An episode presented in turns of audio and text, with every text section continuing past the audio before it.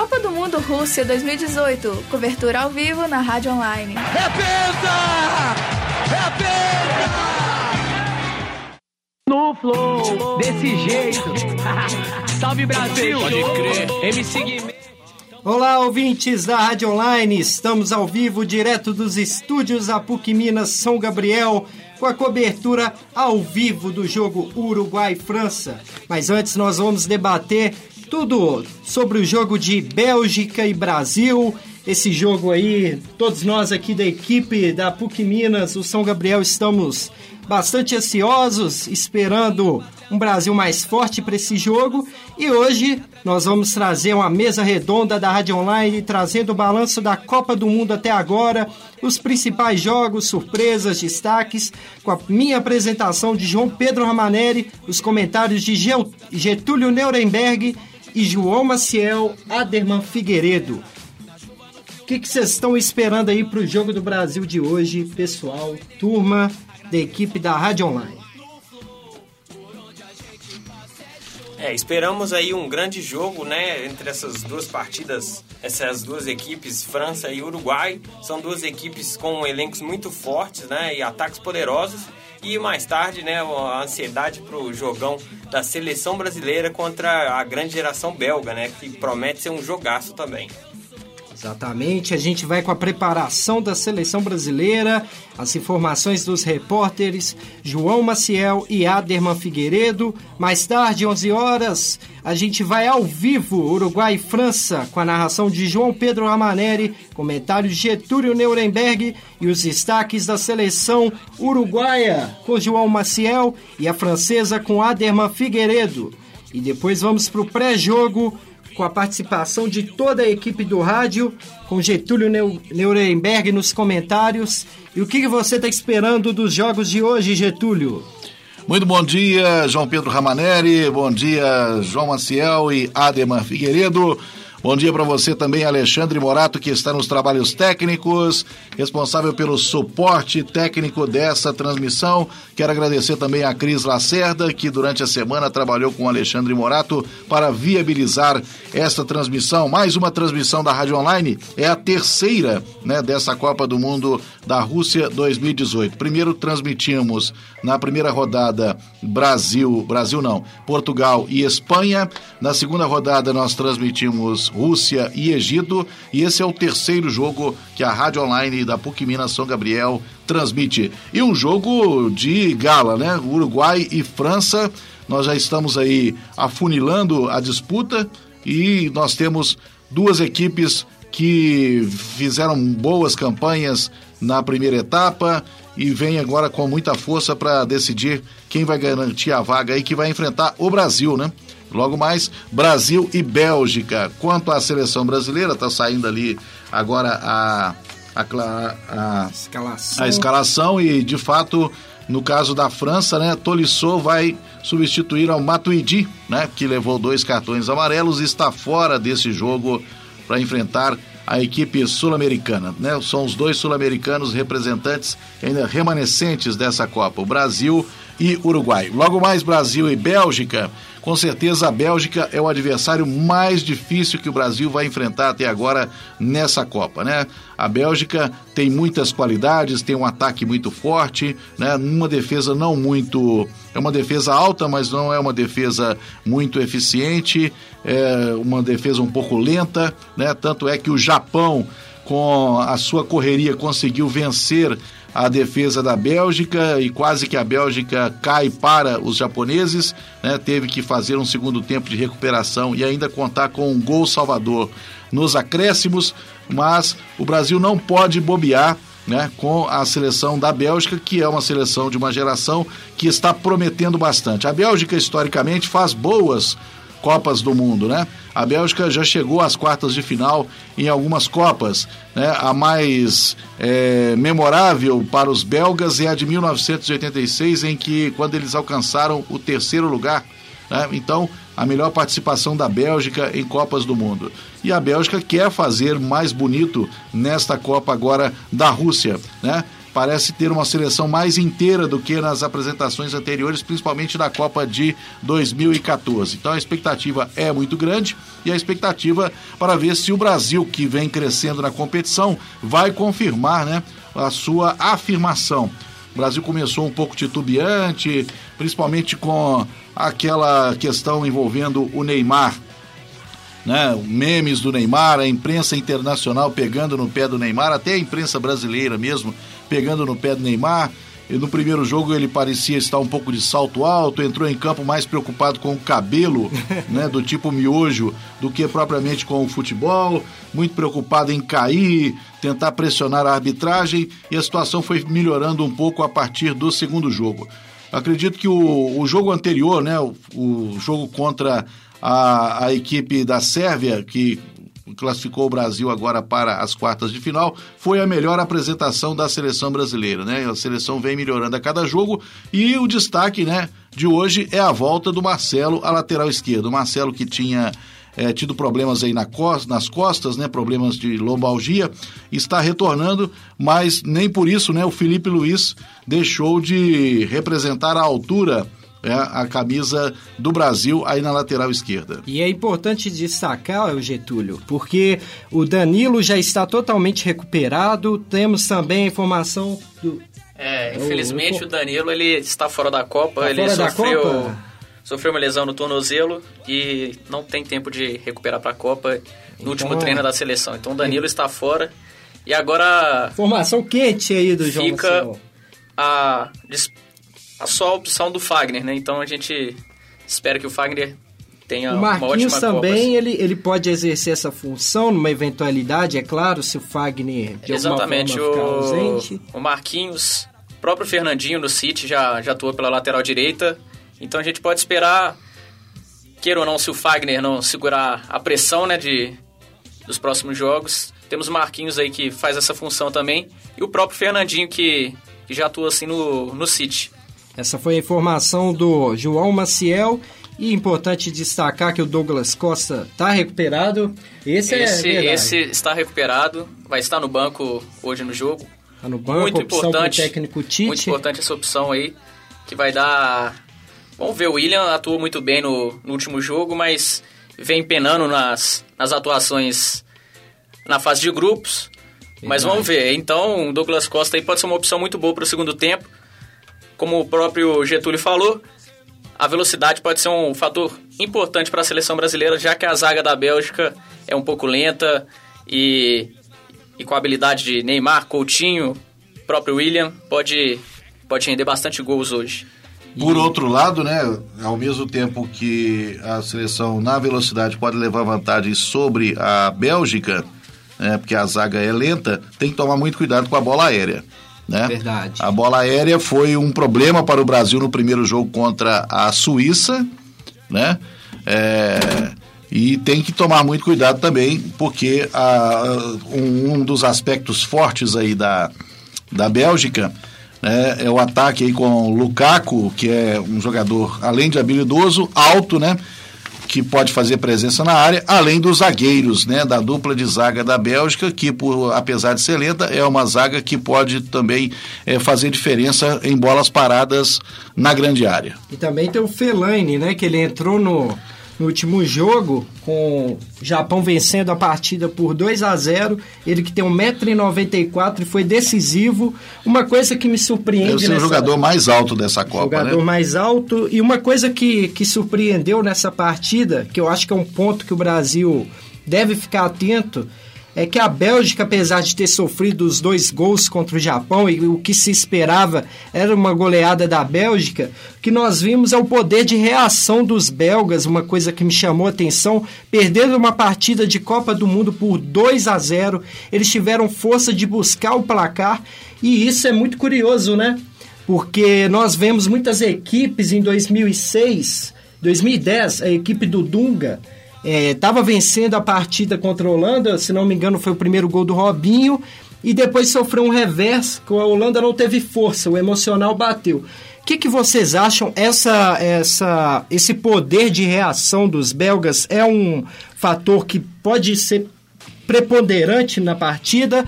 Ou o Brasil está preparado, mesmo que tome o primeiro gol, vocês encontram o emocional assim da seleção brasileira para poder buscar o jogo?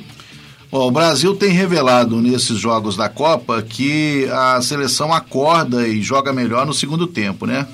Normalmente, o primeiro tempo do Brasil tem sido um jogo mais de estudar o adversário, às vezes até um pouco sonolento. Foi assim com relação ao México, né? O Brasil sofreu uma pressão muito grande nos 20 primeiros minutos e depois foi equilibrando a partida, mas o ponto alto da seleção mesmo foi o segundo tempo. Então, o Brasil tem se dado melhor no segundo tempo, o que revela um preparo físico né, por parte da, dos jogadores da seleção. E isso é importante.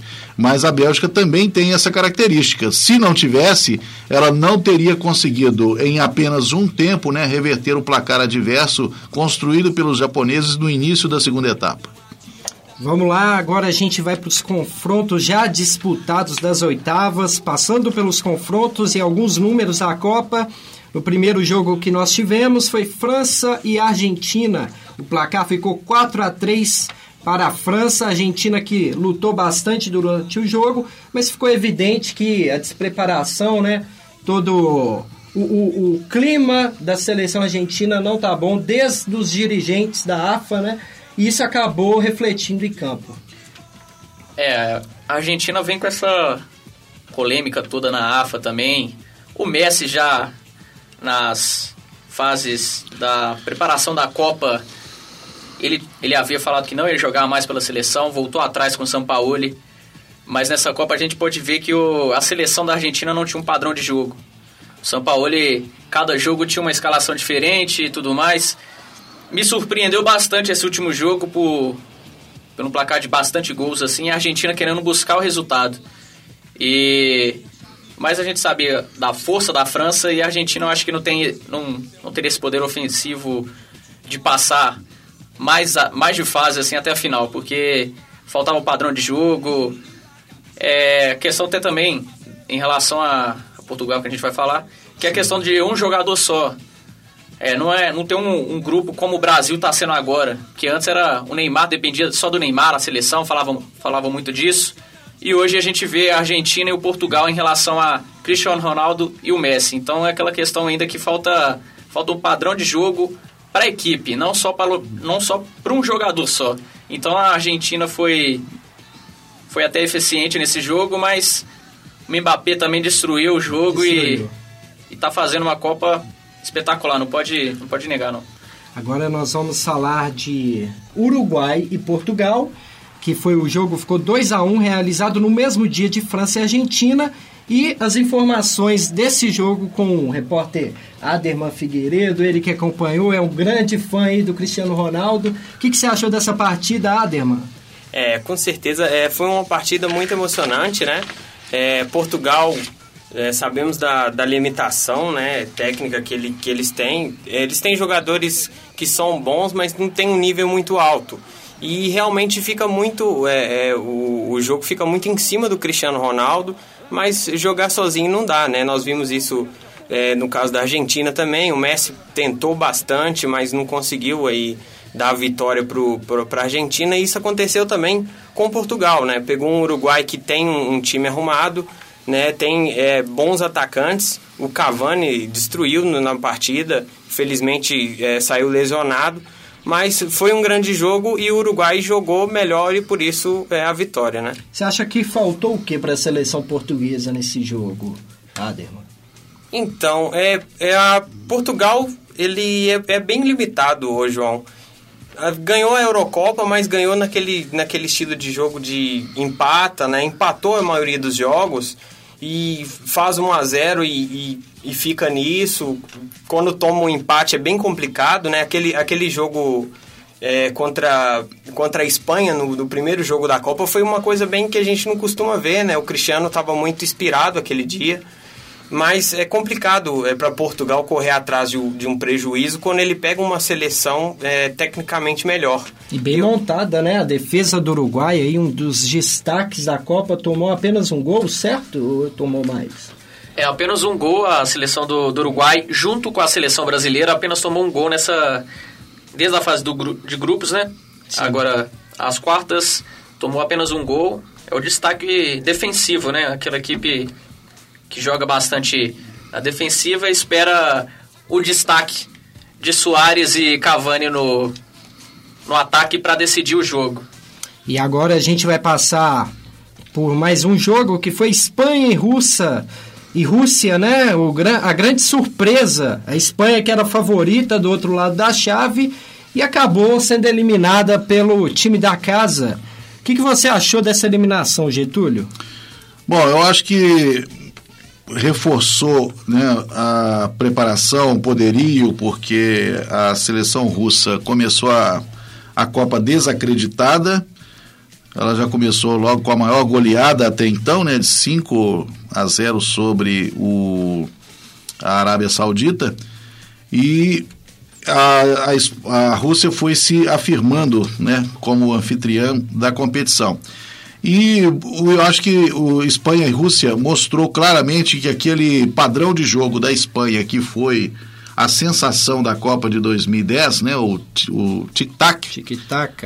É, não, já, já saiu de moda, já, já não tem mais lugar, né? Já conseguiram um jeito de neutralizar esse toque, que às vezes era um toque sem objetividade, um toque para o lado, um toque só para manter o controle, a posse de bola, mas que não tinha muita efetividade em termos de lances para o gol. Né? Então a Espanha às vezes demonstrava maior poderio, maior domínio de campo. Foi assim contra Portugal, né? naquele 3 a 3 é, mas, na verdade, quando surgiam as oportunidades, Portugal era mais incisivo. Né, com o Cristiano Ronaldo. Você estava falando agora há pouco de Portugal, a seleção portuguesa é o Cristiano Ronaldo. Né? Se o Cristiano Ronaldo é, atuasse numa seleção que tivesse mais conjunto, com certeza Portugal né, estaria aí hoje nas quartas de final. Seria uma seleção mais contundente. Com relação à Espanha, essa geração do Iniesta, né? Ela parece já ter dado o seu melhor. Né? A Espanha, que foi eliminada na primeira fase no Brasil aqui na Copa passada, né? Conseguiu avançar às oitavas dessa vez, mas mostra que essa geração precisa ser renovada. É claro que a Espanha, ela começou a Copa já um pouco abalada com a troca do técnico às vésperas do início do Mundial. Isso pode ter atrapalhado um pouco, né? Talvez o Hierro não tenha tido tempo de juntar aí a esquadra espanhola de forma mais coesa, né? O que a Espanha jogou foi o que o, é, o técnico anterior tinha preparado, né? Mas alguns jogadores vão ter que se renovar, né? Talvez eh, não joguem mais uma Copa. O Iniesta mesmo depois da desclassificação ele já anunciou que aquela foi a última partida dele pela seleção eh, do seu país. O Iniesta que agora eh, vai deve jogar na China, né? Ele está de malas prontas para o Japão, na verdade. É para o Japão, isso, de malas prontas para o Japão. É, agora nós vamos passar pelos outros resultados do jogo. Do, dos jogos das oitavas, Croácia e Dinamarca ficou 1 a 1 nos pênaltis 3 a 2 para a Croácia. Croácia que era a favorita da partida buscou o, o placar logo em seguida no início do jogo. E depois Brasil e México 2 a 0 foi na Arena Samara. Bélgica e Japão, nós já comentamos, ficou 3 a 2 para a Bélgica, um jogo emocionante de virada. E Suécia e Suíça, no dia 3 de julho aí, a partida que foi transmitida às 11 horas da manhã, um jogo foi o jogo com menos técnica aí dos jogos que nós tivemos, né? É, eu acho que as duas equipes aí, a, a Suíça fez um, uma fase de grupos muito boa, né? E ganhou, ganhou da da Sérvia, né? Um jogo de virada também, virada. foi uma virada muito bacana.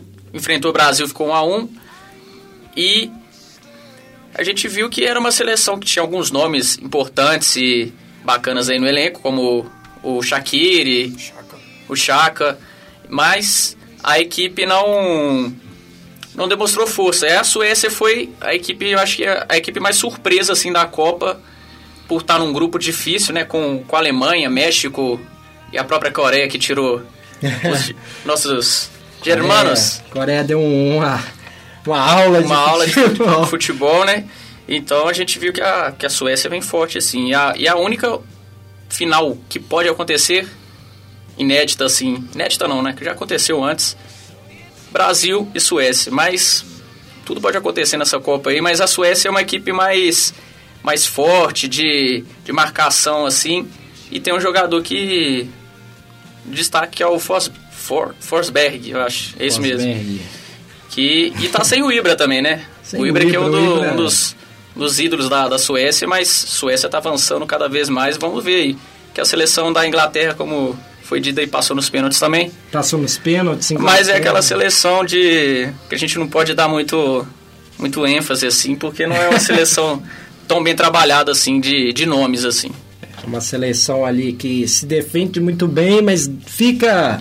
a É, fica a mercê do, do Harry Kane, né? Que, que falando nele é um dos, dos artilheiros da Copa. Sim, sim, a gente vai trazer os números aqui, os artilheiros, e seguindo um a um, Colômbia e Inglaterra. Inglaterra decidiu nos pênaltis, quebrando aí um verdadeiro tabu, porque a Inglaterra, ela conhecida por ser eliminada nas penalidades, os próprios ingleses tiram sarro com tratando a seleção como uma seleção fracassada historicamente, apesar desse título em 66. Mas a Inglaterra passando de fase, na minha opinião, é a favorita do outro lado da chave, mesmo tendo a Croácia. A Croácia tem um time mais técnico, mas acho que a Inglaterra tem força suficiente para fazer um bom jogo. Quem sabe aí passando da Suécia, né? Não, é, a Croácia também no, no último jogo não foi aquele futebol que a gente viu na, na fase de grupos, né? Empatou com a Dinamarca, que é uma seleção mais é, defensiva também. E penou, né? Que o Modric perdeu um pênalti ali que já poderia classificar a Croácia e o jogo acabou indo no, pros pênaltis, né? Por sorte, o, o goleiro da Croácia também brilhou, que foi o dia dos goleiros, né? O goleiro do, da Dinamarca acabou defendendo um pênalti na, prorroga na prorrogação e dois no. Schmeichel, né? E Filho do dois no. Schmeichel. Exatamente.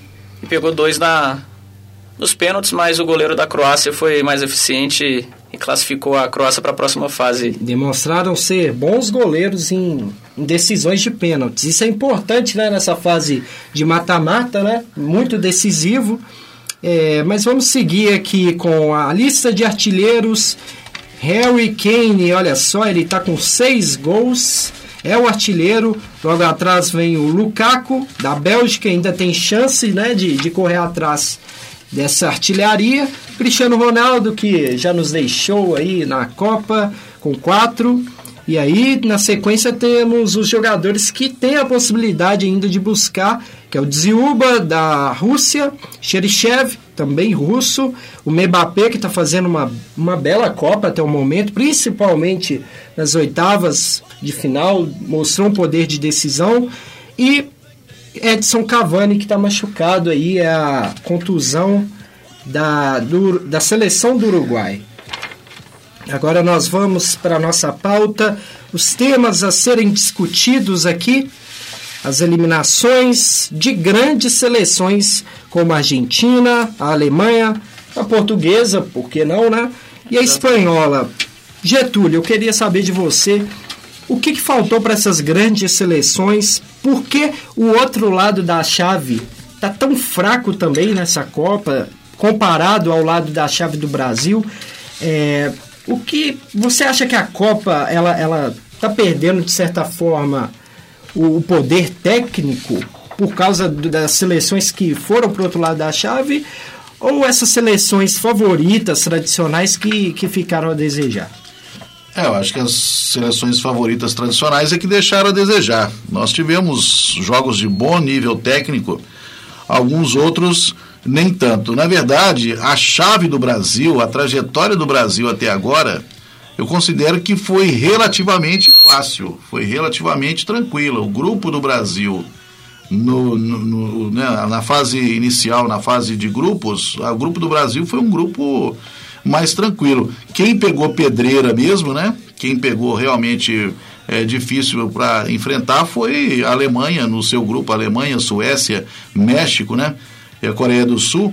Então esse foi realmente o grupo da morte, né? Todas as três seleções primeiras aí tinham condições de passar. Alemanha, Suécia eh, e México e surpreendentemente a Alemanha acabou ficando para trás, né? dentro daquela síndrome, né, ou daquela sina das Uhum. seleções que ganham a Copa e são eliminadas na primeira fase da próxima. Né? Aconteceu com a Espanha, aconteceu com a Alemanha. Né? Só o Brasil que quebrou O essa. Brasil quebrou essa sequência de É, campeões aconteceu com a derrotados. Itália de 2006 para 2010, né? Sim. Com a Espanha de 2010 para 2014 e com a Alemanha de 2014 para E 2018. mesmo em 2002, quando a França foi campeã, ela foi eliminada na fase de grupos. No, na Copa seguinte, o Brasil quebrou essa essa maldição aí dos campeões, apesar de ter ganhado a Copa de 2002, em 2006 não foi eliminado na fase de grupos, saiu nas quartas de finais, se não me engano, para a França, com o gol aí do Carrasco Thierry Henry, que faz parte da comissão técnica da Bélgica, né? Importante destacar. E Deixa eu esclarecer uma, uma, uma dúvida aqui. Aqui é uma dúvida mesmo, né? porque eu não, eu não me recordo. Eu sei que antes, eu não sei a partir de qual Copa que passou a não ser, mas antes a seleção campeã ela não precisava disputar as eliminatórias. Né? Nem a campeã e nem a anfitriã. Né? Eu- o Brasil disputou as, a- o Brasil não disputou as eliminatórias para a Copa aqui, porque ele foi anfitrião. Sim, sim. Né? Mas eu não sei se ele eh, disputou as eliminatórias para 2006. Eu não tenho certeza, porque antes, tanto a campeã quanto as, as anfitriãs, elas eram seleções que ficavam eh, isentas né, de disputar as eliminatórias. Elas tinham vaga garantida no Mundial. Não só a anfitriã, mas também a, a campeã da Copa anterior. os nossos repórteres aqui, o João Maciel e o Aderman, vão, vão verificar essa informação, mas de fato. Então, isso é um dado importante, porque se você, por exemplo, isenta a seleção campeã de disputar as eliminatórias, ela tem uma dificuldade maior de preparação. É o que aconteceu com a seleção brasileira em 2014. É, A seleção, ela, ela dado o momento, era muito questionado, é, apesar de muitos amistosos, a- o valor desses amistosos, né? Porque quando você tem uma preparação eliminatória, vo- você joga a responsabilidade em cima da seleção brasileira na, naquela ocasião de, de vencer os jogos. Tem aquela responsabilidade de ir atrás. Quando você faz amistoso, não tem tanto aquele peso e a preparação ela, ela fica deficitária de certo ponto. E isso refletiu bem depois, né? Porque a seleção brasileira ganhou a Copa das Confederações em 2013 em cima da Espanha, a toda poderosa Espanha até o momento, né?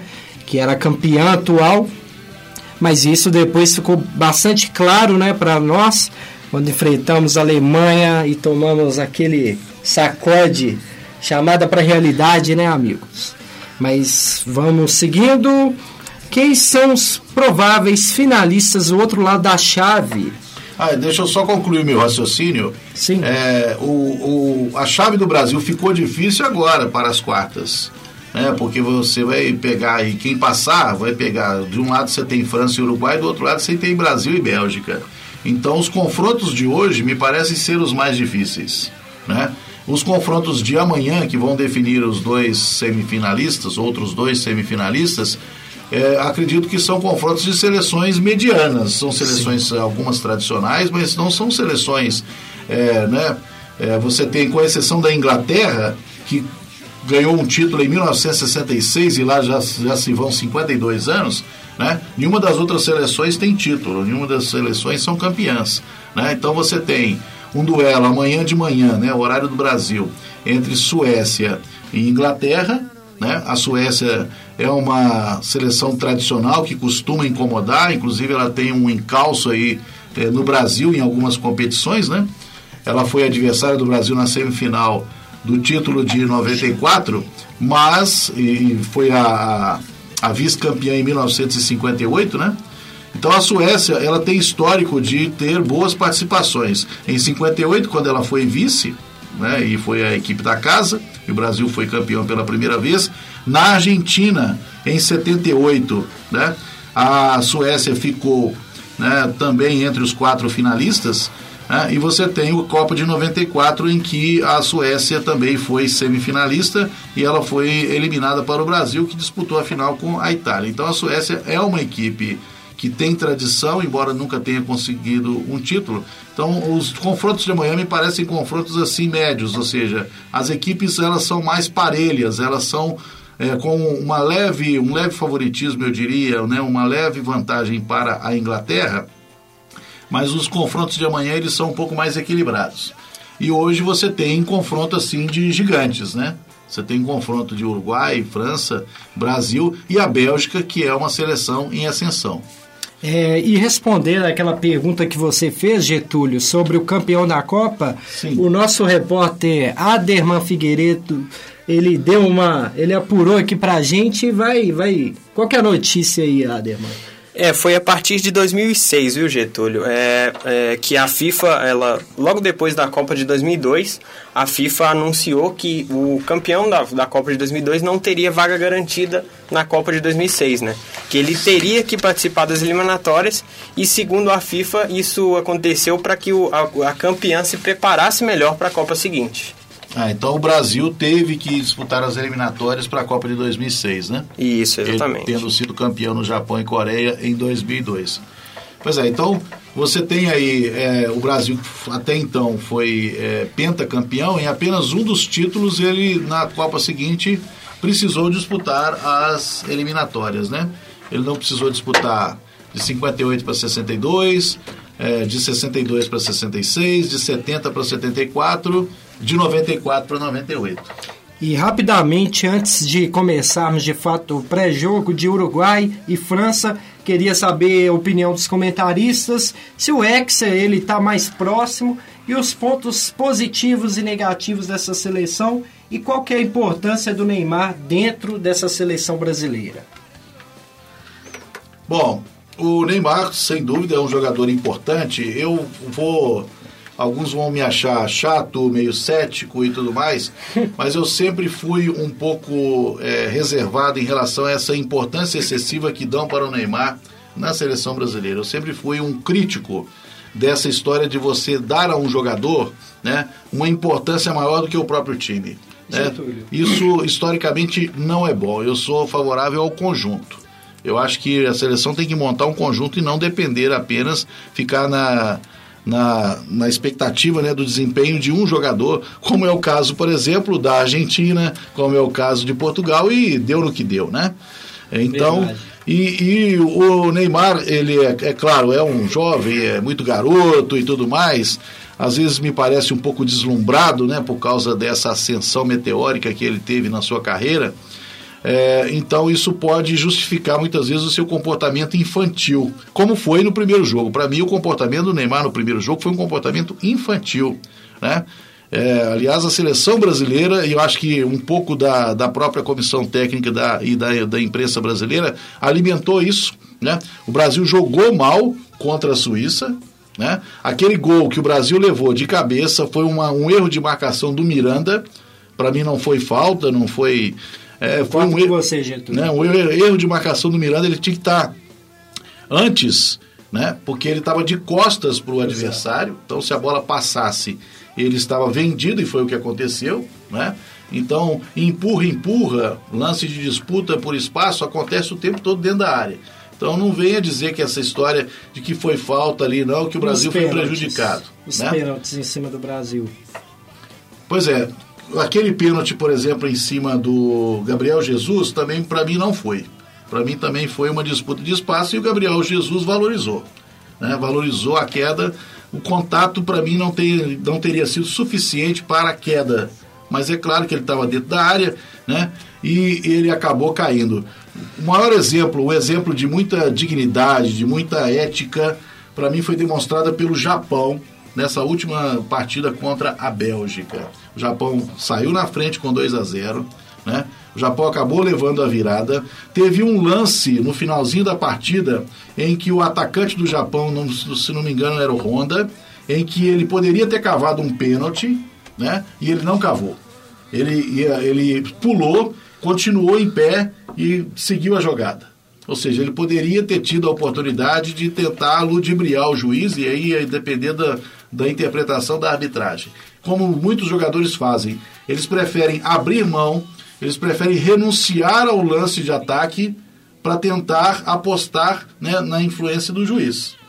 Né? Então eu quero bater palmas aí para a atitude do Japão, que além de ter, de ter tido esse, esse pequeno detalhe que eu gostaria de, de frisar, né, a equipe do Japão saiu é, dignamente e saiu aplaudindo.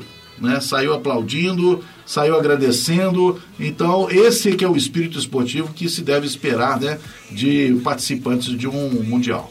Chamando aqui para a nossa roda aqui de conversa, os repórteres, o que, que vocês acham dos pontos positivos e negativos do Brasil que nós devemos tomar cuidado nesse jogo? É, e o que se o Neymar ele, ele, ele é o destaque pelo seu futebol ou se há, de certa forma, uma carência de ídolos aqui no Brasil e por isso ele se destaca tanto. Eu queria saber a opinião de Aderma Figueiredo e João Maciel. É, eu concordo muito com a opinião do, do Getúlio, né? O Neymar, ele, ele é, se espera demais dele e muitas vezes ele não consegue entregar né, essa, essa expectativa em futebol, né? Mas a seleção brasileira, ela tem muitos jogadores que, que podem fazer esse, esse papel também de, de, de ídolo e de, de, de resolver na hora que é necessário, né? Como o próprio Felipe Coutinho, que é um jogador muito bom. O William, que não tem jogado tão bem, mas ele também tem futebol para resolver quando, quando necessário, né? E isso vai ser necessário na partida de hoje, porque a Bélgica, como vocês mesmos disseram, ela é uma, uma seleção muito boa, né? É, é organizada, tem esse, esse poder de reação quando necessário, né? Nós vimos é, que, que eles também são um time veloz, embora a zaga não seja tão assim, mas os jogadores de frente da Bélgica são muito bons, né? Aquele contra-ataque do terceiro gol mostrou isso, né? Que eles conseguem jogar em velocidade, conseguem jogar num contra-ataque. E, mas eu acho que o Brasil tem sim grandes chances de vencer a partida de hoje, porque tem um time muito bom, né? Além do Neymar, que também joga bem, quando ele quer, né? Quando ele não, não, não valoriza demais as faltas, quando ele vai pro futebol, ele é muito bom. Além dele, tem jogadores que, que possibilitam a seleção brasileira uma, uma boa vitória hoje. E eu acredito sim que, que isso vai acontecer. Então, é, a seleção para mim ela vem vem numa crescente mesmo, como o Getúlio falou, desde a Sérvia eu acho que o Brasil já começou a se organizar bastante. Contra o México, a gente viu no primeiro tempo uma pressão mexicana e tudo mais, aquela, aquela coisa que a gente achou que não, não iria muito para frente. E no segundo tempo o Tite organizou e com as mexidas foi muito bem também. Com a entrada de Firmino, colocou o Fernandinho ali para dar mais contenção no pro meio de campo. Mas a gente tem o destaque positivo assim que como Uruguai, o Brasil só tomou um gol ainda na, na Copa, que foi contra a Suíça. Então, assim, a gente estava até questionando as bolas aéreas que o Brasil, a maioria do, dos gols que tomam é na jogada aérea. E vem trabalhando muito bem. Thiago Silva vem fazendo uma Copa muito importante, segura, assim, né? segura. O Miranda vem muito bem. Infelizmente a gente não vai ter o Casemiro, mas eu acho que o Fernandinho é um, é um cara que pode organizar o meio ali também. E pra, pra ver isso daí da Bélgica de hoje, o meio de campo tem que funcionar. Paulinho, Fernandinho tem que, tem que jogar a bola ali porque tem Kevin De Bruyne, Hazard, o próprio Mertens, mas eu acho que vai jogar o Fellaini. Então o time da, da Bélgica, queira ou não, acho que o, o treinador ele vai jogar um pouquinho recuado, pelo que ele conhece da seleção. Mas vale ressaltar também que o Tite vem fazendo um bom trabalho. com Colocou o Brasil não só na questão do Neymar, colocou o Brasil para jogar. Você pode ver o Paulinho foi um dos artilheiros da, das eliminatórias, então não, não foi só o foco no Neymar. Coutinho vem trabalhando muito bem também. Então a equipe brasileira vem, vem demonstrando melhoras, assim. Então vamos ver o que, que, que, que a gente pode esperar do Brasil. Espero a vitória, claro, mas vai ser um jogo muito complicado porque a seleção belga vem com uma com jogadores muito, muito potenciais, assim, potencial muito alto e jogando um futebol lá em cima, né? Kevin De Bruyne foi um dos maiores é, de assistências lá no campeonato inglês. Hazard também joga bola pra caramba, arrebentando. E o Lukaku, que é o. Que o eu acho que é o, é o, o, grande atacante. Aí tem que tomar cuidado é com ele, assim. Que bola lá, ele, ele... puxa a marcação. Quando ele não tá com as bolas, com a bola nos pés, É. né? Ele puxa a marcação como foi no terceiro gol ali da Exatamente, Bélgica ele- contra o Japão, né? Que em vez dele chutar, ele viu o cara que, que tava vindo atrás e aconteceu isso. Exatamente. Vamos agora para o pré-jogo França e Uruguai no estádio Nizhny Novgorod. Novgorod. Olha que nome é o nome que derruba o narrador. É o nome do estádio e o nome da cidade, Nizhny Novgorod. é o nome da, da cidade também. O trio de árbitros, ali o, o juiz, né, o Nestor Pitana, argentino. Todo o trio de arbitragem é argentino. O primeiro bandeira, Hernan Maidana. O segundo, Juan Pablo Belatti. A equipe de vídeo liderada por Massimiliano Irratti, o italiano. E levando em conta aqui que o Nestor Pitana também apitou Rússia e Arábia Saudita, o jogo de estreia da Copa. E vamos agora para a escalação das duas equipes, a escalação da França com Aderman Figueiredo. No gol, Lohri. Na lateral direita, Pavard. Na zaga, Varane e Umtiti. Na lateral esquerda, Hernandes. É, volantes, Pogba, Kanté. É, a trinca de meias atacantes, Mbappé, Griezmann e Tolisso, que vem substituindo o Matuidi. E na frente, como centroavante, o Giroud. A França que vem numa, numa formação tática do 4 Dois, três, um. 4-2-3-1. E agora a escalação de Uruguai, com o repórter João Maciel. Uruguai vem com Musleira no gol. Cáceres na lateral direita. Jiménez na zaga. Godin na zaga também.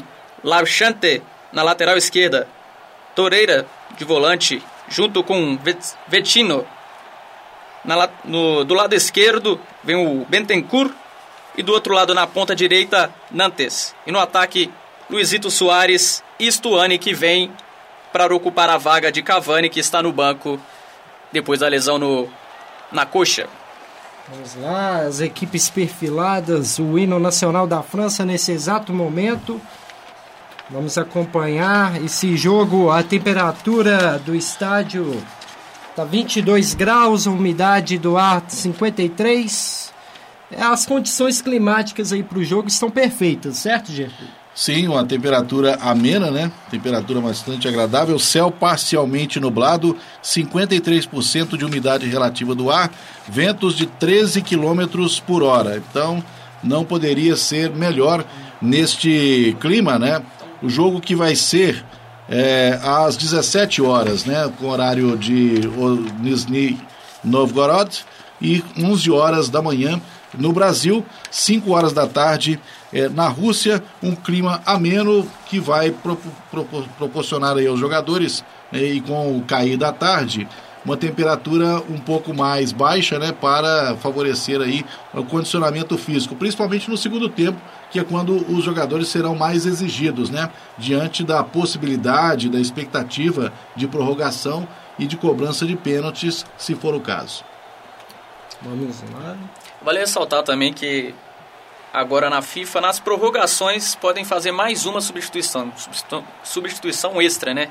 Então pode fazer quatro substituições agora, depois dessa Copa que começou a ter esse, essa nova regra aí, que é até importante de, de ressaltar, porque realmente é o desgaste muito desgaste físico que atrapalha os jogadores. Então tem essa regra nova aí que pode ter uma substituição extra.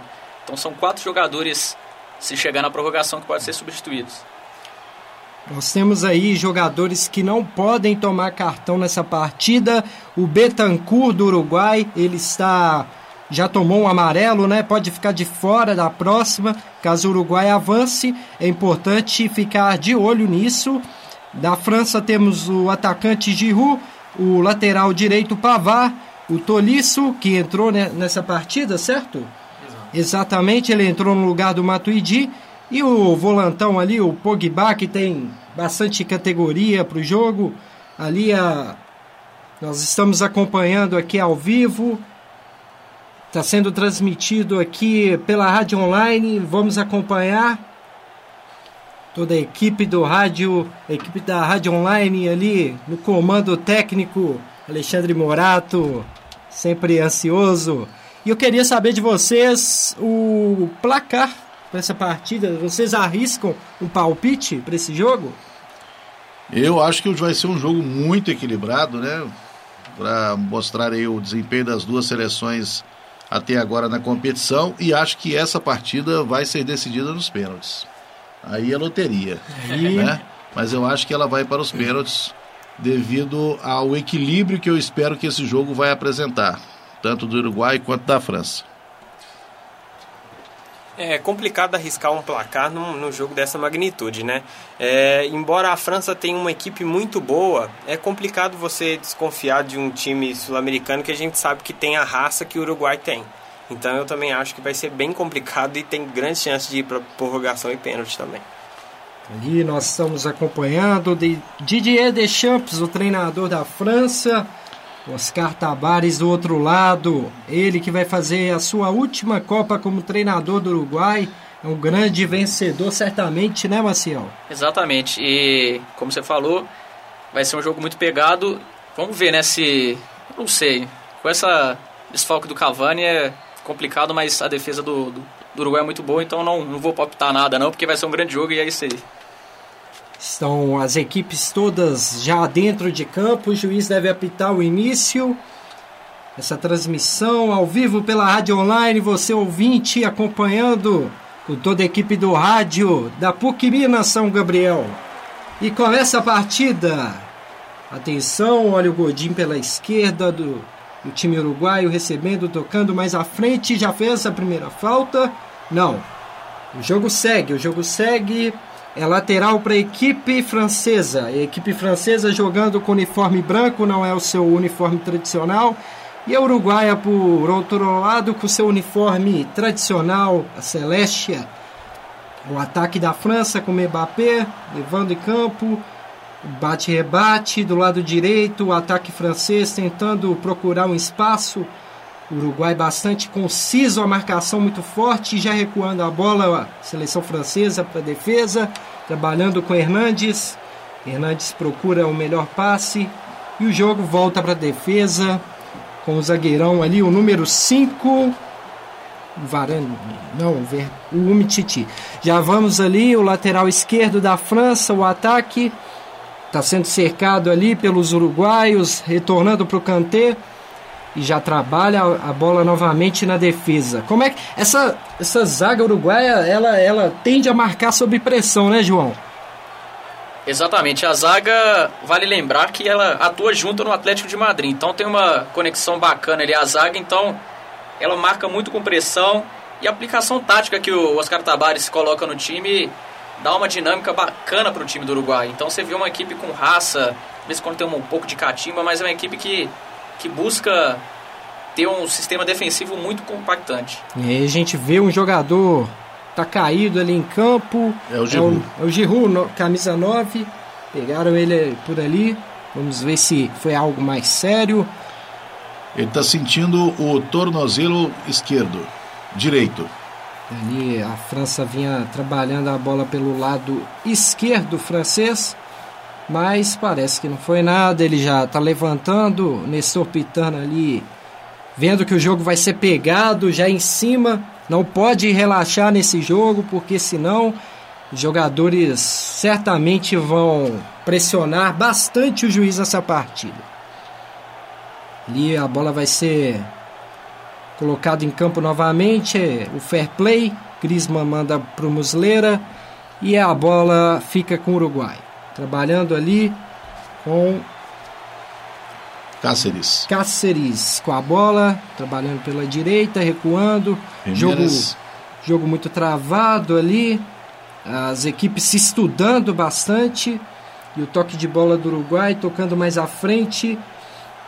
E já recupera a França. Hernandes avança pela lateral. Chegou ali por baixo o volante uruguaio, camisa 8. Mendes, Nandes chegando ali. Jogo bastante pegado, né, pessoal? É nesse início do jogo é natural que as seleções se estudem, né? Mas até o momento, quem tem tomado mais as ações para ir à frente é a França. O Uruguai ainda não conseguiu praticamente ultrapassar a linha de contorno. Olha o erro ali, a falha individual do zagueiro Varane. E o Uruguai vai pro ataque. Ali o Laxalt pela esquerda. Trabalha a bola, a jogada é perigosa, mandada na área. Olha, atenção, Nandes cercando ali, a tentativa do Uruguai afasta o Mitite. O Nandes perdeu o tempo da bola ali, ele tinha oportunidade de chutar direto, mas ele acabou dando um toque a mais e teve que se livrar do zagueiro. Aí a, a, sequência da bola o Uruguai perdeu. Mas foi o primeiro ataque, né? A primeira tentativa de ataque do Uruguai com quase quatro minutos de jogo. Vamos lá, o Uruguai trabalhando a bola. Ele certamente está com a maior posse nesse momento. Posse de bola foi mais aguda até o momento também, apesar das iniciativas da seleção francesa. E Uruguai trabalhando com Nandes ali do lado direito, setor ofensivo, mas já está marcada a falta. Nestor Pitana está em cima das jogadas. Já trabalhando ali novamente, Cáceres mandando pro Godin. Godin com a bola.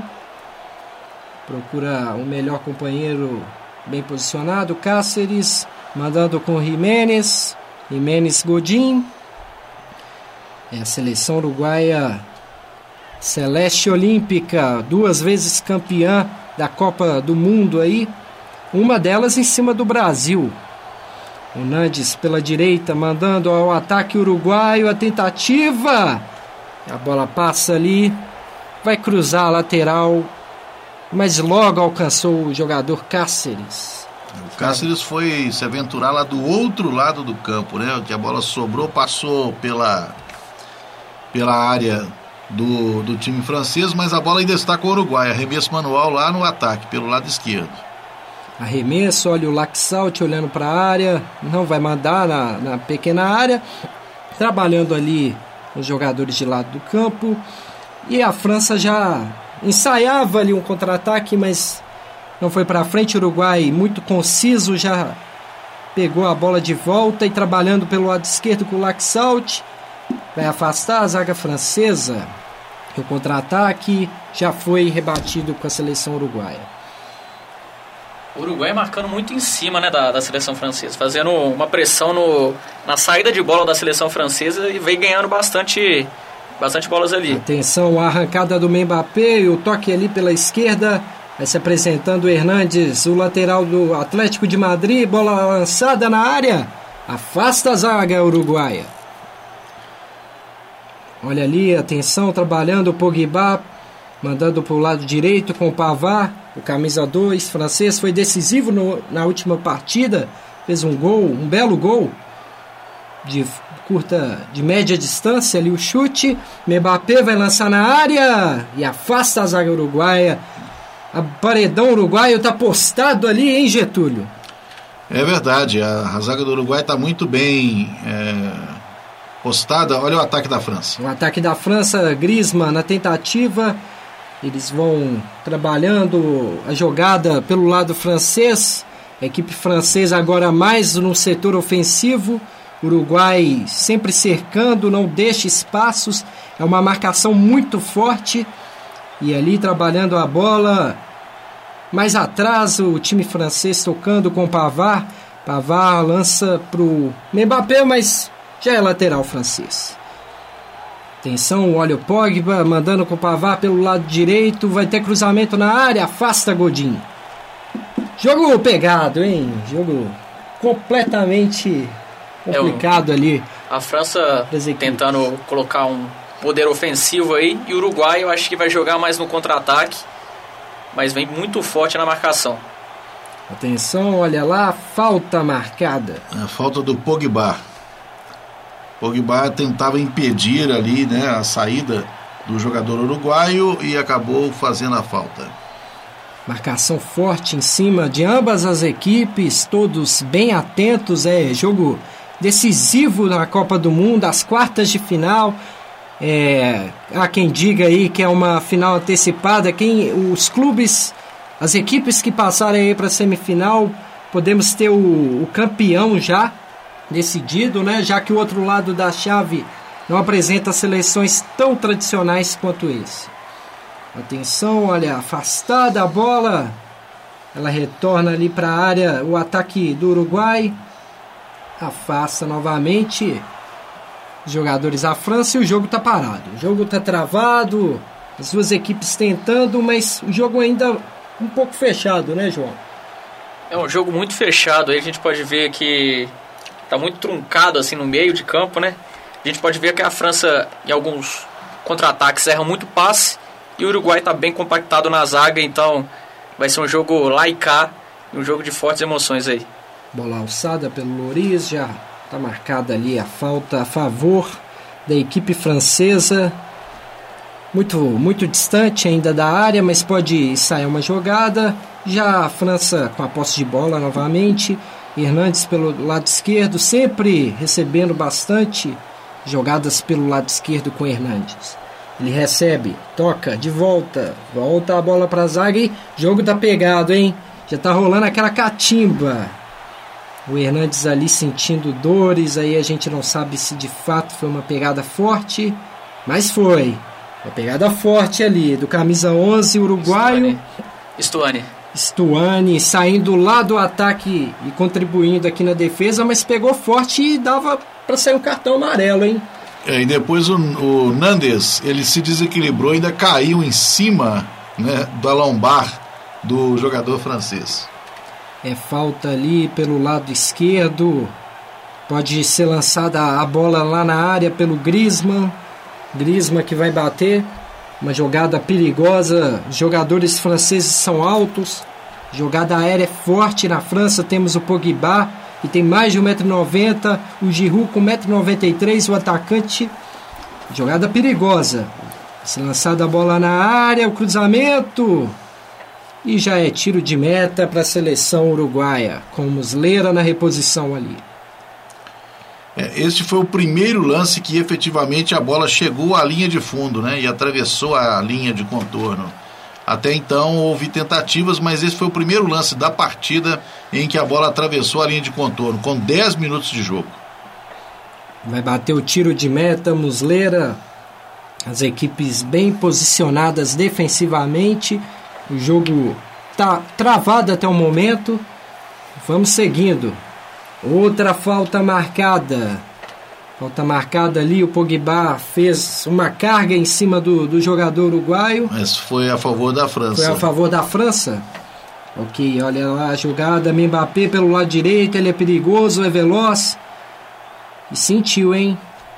Sentiu o Mbappé ali. Tomara que não seja grave. Outra ele sentiu a entrada do jogador uruguai e saiu eh, com a perna direita, né, mancando. Mas já já tá com a bola de volta. Não foi nada preocupante. A Copa não pode perder mais um jogador decisivo. Vamos lá. Trabalhando a bola, Varane pelo lado direito, ali com Pavar. Pavar tenta chegar ali no ataque francês. Pogba lançando a bola na área, ela passa, tira o Cáceres e afasta a zaga uruguaia, mas está de volta. Kanté Tentativa do chute não foi possível. Contra-ataque uruguaio. Atenção. E já volta para a defesa uruguaia. O paredão francês está postado. E o juiz ter trabalho nessa partida, hein? É o, o homem em campo que está mais participando aí, pessoal. Comentário do Aderman. O Aderman para agitar a galera aí. É, o jogo tá truncado, tá no meio de campo, né? Tá bem congestionado e promete ser assim até o final, né? Porque as duas equipes têm defesas muito fortes e vai ser assim mesmo. É falta para a seleção uruguaia. Não é uma falta perigosa, mas é importante ter a posse de bola nesse jogo. Já trabalhando ali pelo lado direito, afasta o Mitite, zagueiro do Barcelona. Ele que não é um zagueiro tão alto, mas tem bastante velocidade e ao lado do Varane vai fazendo uma boa Copa do Mundo pela seleção francesa. E atenção, a jogada de ataque e a seleção uruguaia arrumou o escanteio, hein, Getúlio?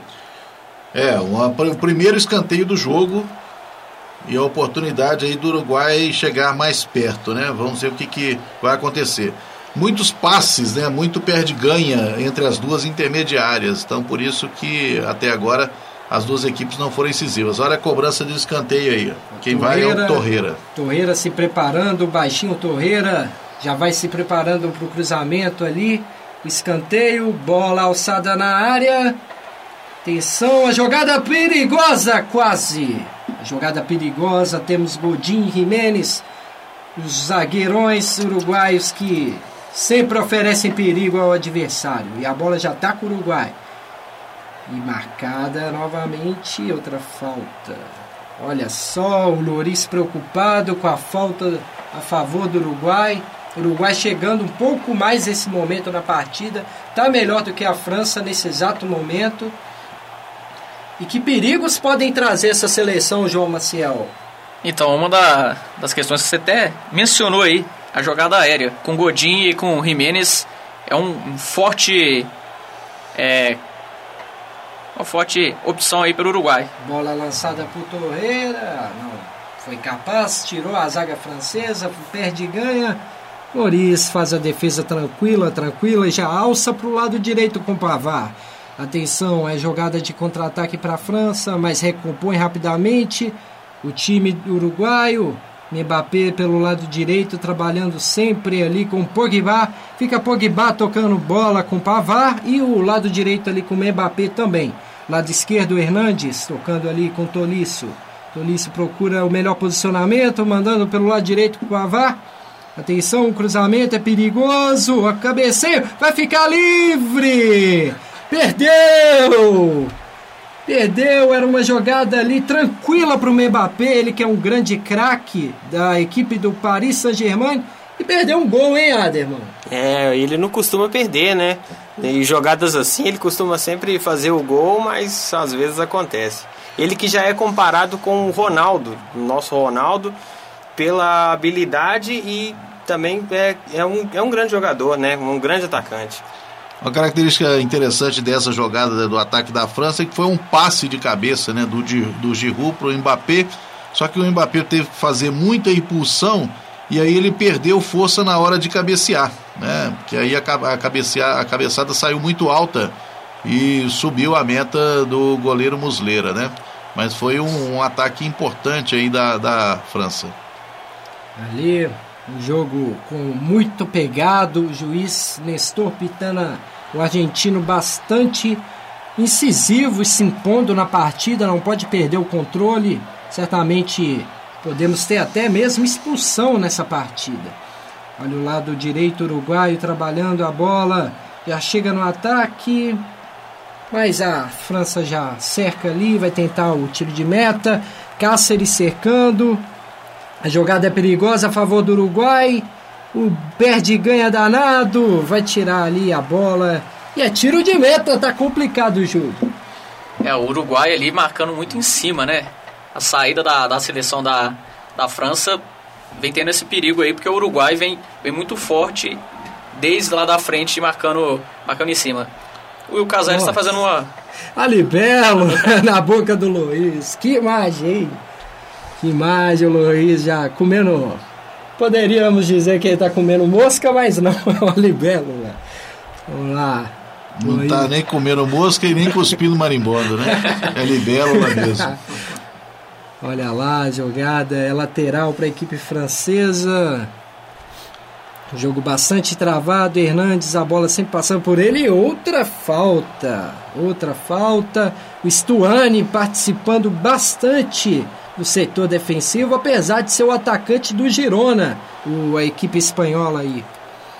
É, o Stuani, você observou bem, ele está voltando muito para ajudar na marcação e ele já fez duas faltas aqui né, no ataque da França. Mas o Uruguai conseguiu equilibrar ali e continua com as ações do jogo. Só que houve um erro de passe ali, né? E agora cedeu bola no ataque da França, cobrança de arremesso manual. O arremesso manual, Mbappé já recebe a bola, procura alguém melhor posicionado, mandando com o Pavar. Não, ali é o Griezmann, Griezmann, tocando com o Mbappé e o jogo fica aquele um pouco mais cadenciado, Varane mandando para o Hernandes, sempre pressionado pelo lado esquerdo, tocando ali mais atrás com o Tolisso. Atenção, é o Hernandes trabalhando a bola. Giru com Tolisso novamente. Pogba com a bola. Vai tentar o chute de longa distância, mas não foi perigoso. É, a bola subiu demais, né? Subiu demais. Pegou mal na bola, pegou em cima né, dos dedos, aí a bola ganhou muita altura. Reposição de bola ali para a seleção do Uruguai, Muslera. E entrou uma outra bola ali. O goleirão vai afastar.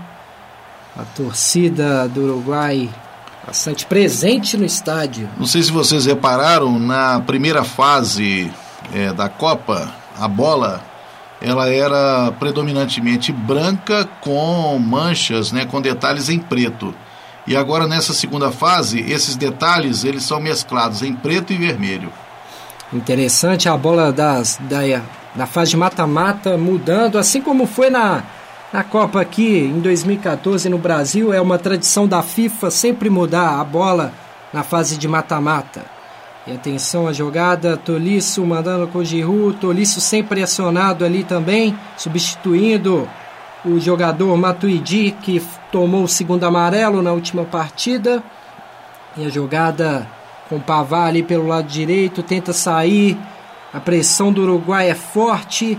Kanté já roubou, ele que intercepta bem sempre as jogadas a favor da seleção francesa. Tolisso trabalhando ali com Kanté. Fica aquela trinca, o Pogba também bem posicionado. O Pavar pelo lado direito já recebe a bola. Trabalha ali com o Pogba. Recebe o Mbappé, devolve no Pogba. E Griezmann. Griezmann tentando o ataque. É um ataque perigoso para a França. O Uruguai já bem posicionado. E o contra-ataque. Mas o jogo travado ainda. O Stuani está participando bastante do, do jogo, hein, João Maciel? O Stuani ajudando bastante lá atrás. E já teve algumas finalizações para o gol. O, a gente sabe o potencial do Cavani, mas o Stuani está fazendo um papel muito, muito interessante no jogo. E vem vindo muito forte aí. Vamos ver o Uruguai. Invertendo os lados, né? Jogando tanto pela direita quanto a esquerda. E olha aí a seleção francesa tentando, mas o Uruguai já rouba a bola e rouba pelo lado ofensivo. E é o contra-ataque da França. Atenção, Mbappé, o toque com o Giroud já recebe. A bola sendo trabalhada ali pelo lado esquerdo. Hernandes se apresenta, o toque para o Tolisso, deixando com Pogba. Pogba, ele que é o maestro dessa seleção francesa, tocando à frente, afasta novamente a zaga uruguaia. Ali com o lado direito, Pavar, o nosso lateral do Stuttgart da Alemanha. A tentativa e é escanteio. Marcado escanteio ali? É, foi no lance do Pavar ali com o zagueiro, né? na disputa e quem levou a melhor foi a França, né? Quem chegou ali para tentar tirar a bola foi o número 15, né, da equipe do Uruguai. Na verdade não é 15, é 15 mesmo, é o Vetino. Vetino. Então é escanteio para a equipe da França. O volantão da Internazionale de Milão. E ali o escanteio, quem deve bater o Griezmann. É ele mesmo que vai bater uma posição favorável a jogadores canhotos, vai mandar a bola na área e a jogada pelo alto da, da seleção francesa também é forte, tem grandes jogadores, tanto na altura quanto no nome, né, João? Exatamente. Tem, tem grandes jogadores aí. A bola vai ser alçada na área, Griezmann mandando, afasta Soares, o atacante contribuindo para a seleção uruguaia. A bola volta, perde e ganha ali, volta com a seleção francesa. Um balão para cima. O goleiro Muslera já fica com a bola. João, o, a França parece ter mais recursos no ataque, tem mais variedade, isso confunde a marcação do Uruguai. A França tem pela direita a descida do Mbappé, pela esquerda o Hernandes e o Giroud como pivô. Né? A França utiliza muito esse recurso de acionar o Giroud quando ele está na intermediária, ele recebe a bola e toca para quem vem de trás. Né? Então a França ela varia muito essas jogadas aí e o Uruguai está com menos recursos. O Luiz Soares, por exemplo, até agora não tocou na bola. Ali a jogada da França, ainda no setor defensivo, o Mitite vai lançar para o lado direito com o Pavar e tira o Stuani. Ah não, ali é o camisa 15, Vecino tentou e já é lateral. Novamente, o jogo muito, muito pegado. O Pavar está no chão ali, sentindo dores. E é um jogo complicado aí pro argentino, pro árbitro argentino. É ou não é, Aderman? Isso, é muito truncado, né? Mas ele até agora tem mostrado pulso firme, né? No jogo anterior também que você citou, o primeiro jogo da Copa, ele também foi bem firme, né? Então eu acho que é um jogo bom para ele, né? Ele tem, tem é, o, o estilo para apertar esse tipo de jogo. Bola vai, vai ser reposicionada, o lateral com Pavar.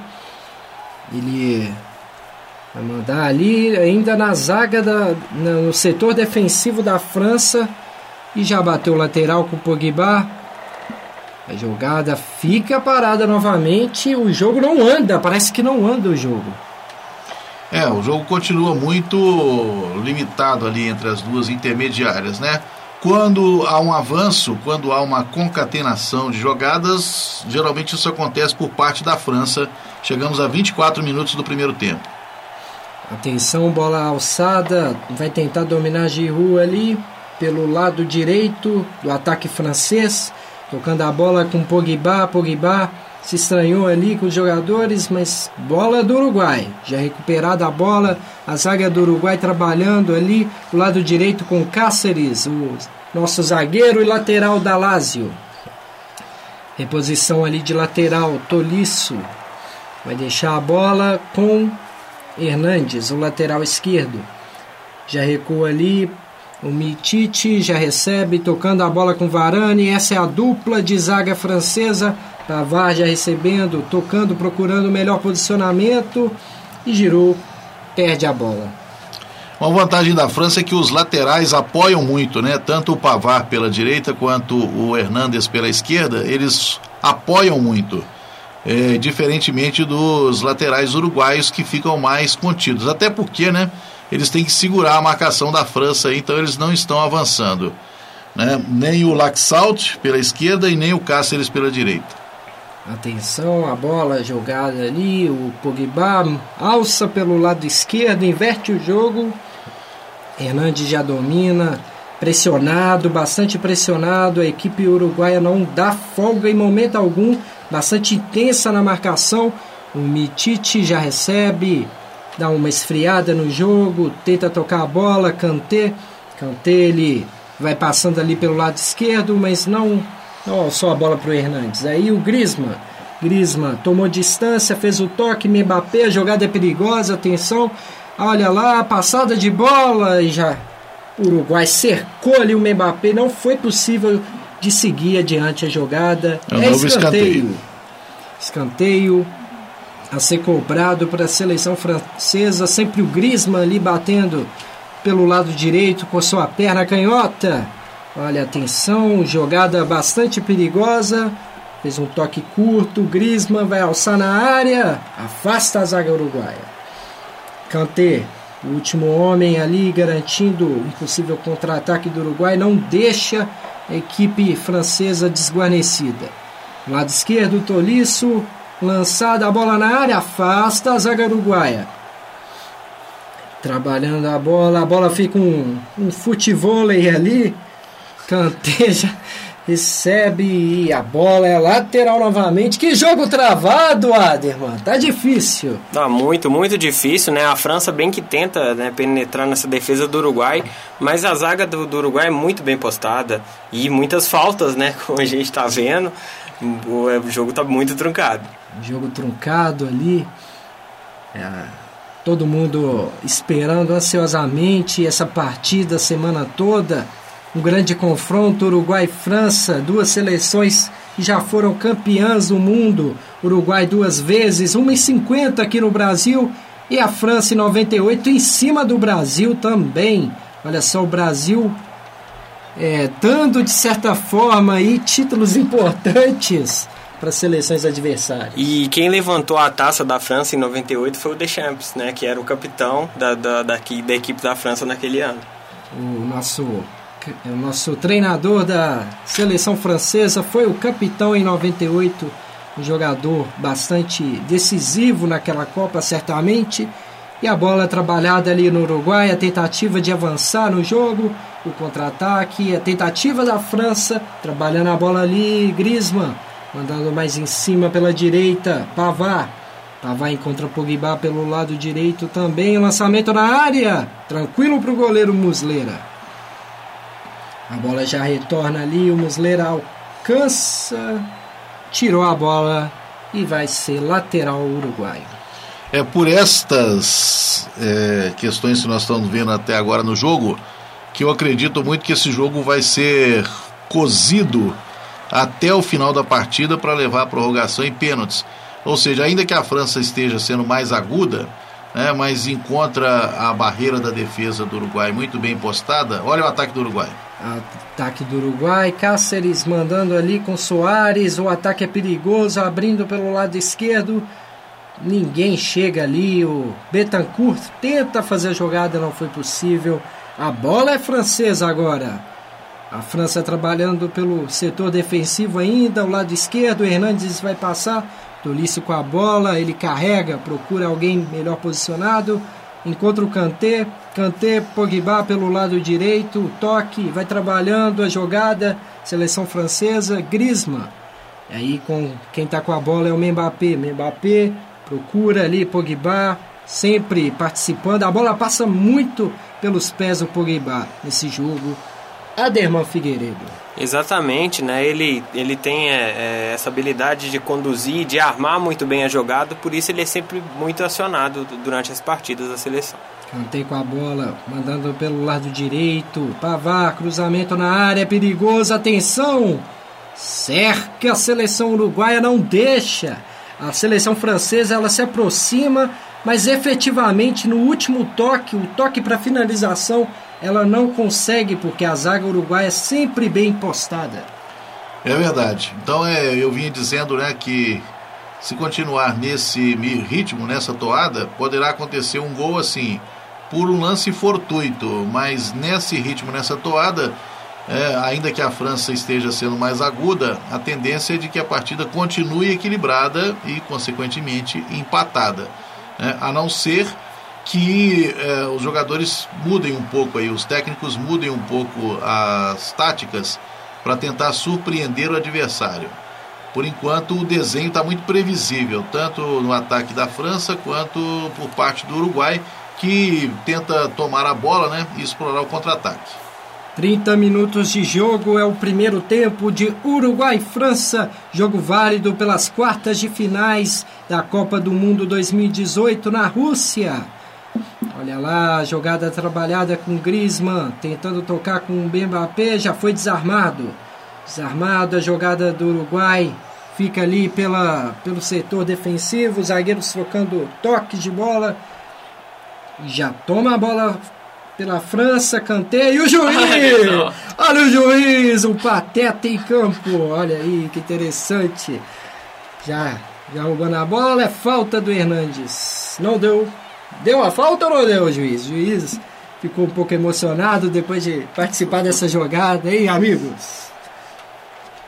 É, isso aí, deu uma confundida ali, né? Tava muito longe, tomou a bolada lá no meio de campo, né? A falta foi aqui na lateral, mas ele acabou dando acabou atrapalhando o passe, né? E prejudicou aí a armação de ataque da França. Ali trabalhando o Jimenez, mandando bola na área, no ataque uruguaio, não foi possível. Defende com tranquilidade o goleiro do Tottenham, Loris.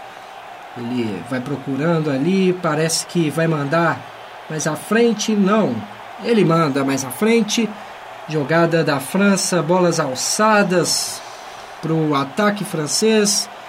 É aquela jogada que não é pouco trabalhada, né, no toque. E vai ser o cartão aí, ó.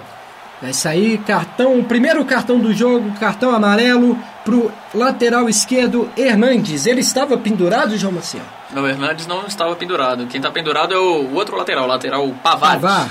Então aí o Hernandes tem que ficar atento para não ser expulso porque o jogo tá pegado. Segurou a camisa do Nandes, ela até rasgou. Rasgou, rasgou a camisa, a camisa do, do, Nandes. Nandes, camisa número 8, tá mostrando lá a camisa rasgada. Vai ter que trocar, o jogador vai ficar temporariamente fora do jogo, vai trocar a camisa. O nosso lateral Nandes. Lateral é o, não, é o né? Meio atacante meio pela atacante direita. Né? pela direita, o camisa 8 Nandes já trocou rapidamente está com seu uniforme intacto agora. O meio atacante Nandes. Jogada ali, Torreira, o baixinho Torreira procurando ali alçar a bola na área da França. É um ataque perigoso. Uruguaio. Sempre perigoso as jogadas aéreas do Uruguai, né, João Maciel? O Uruguai ele sempre trabalha com, com essa jogada, procurando o Jiménez, o Godin, o próprio Soares. Infelizmente o Cavani está no banco, mas sempre essa jogada aérea que é muito perigosa com a seleção do Uruguai. Soares está apagado na partida, não é o que esperamos dele, né, Getúlio?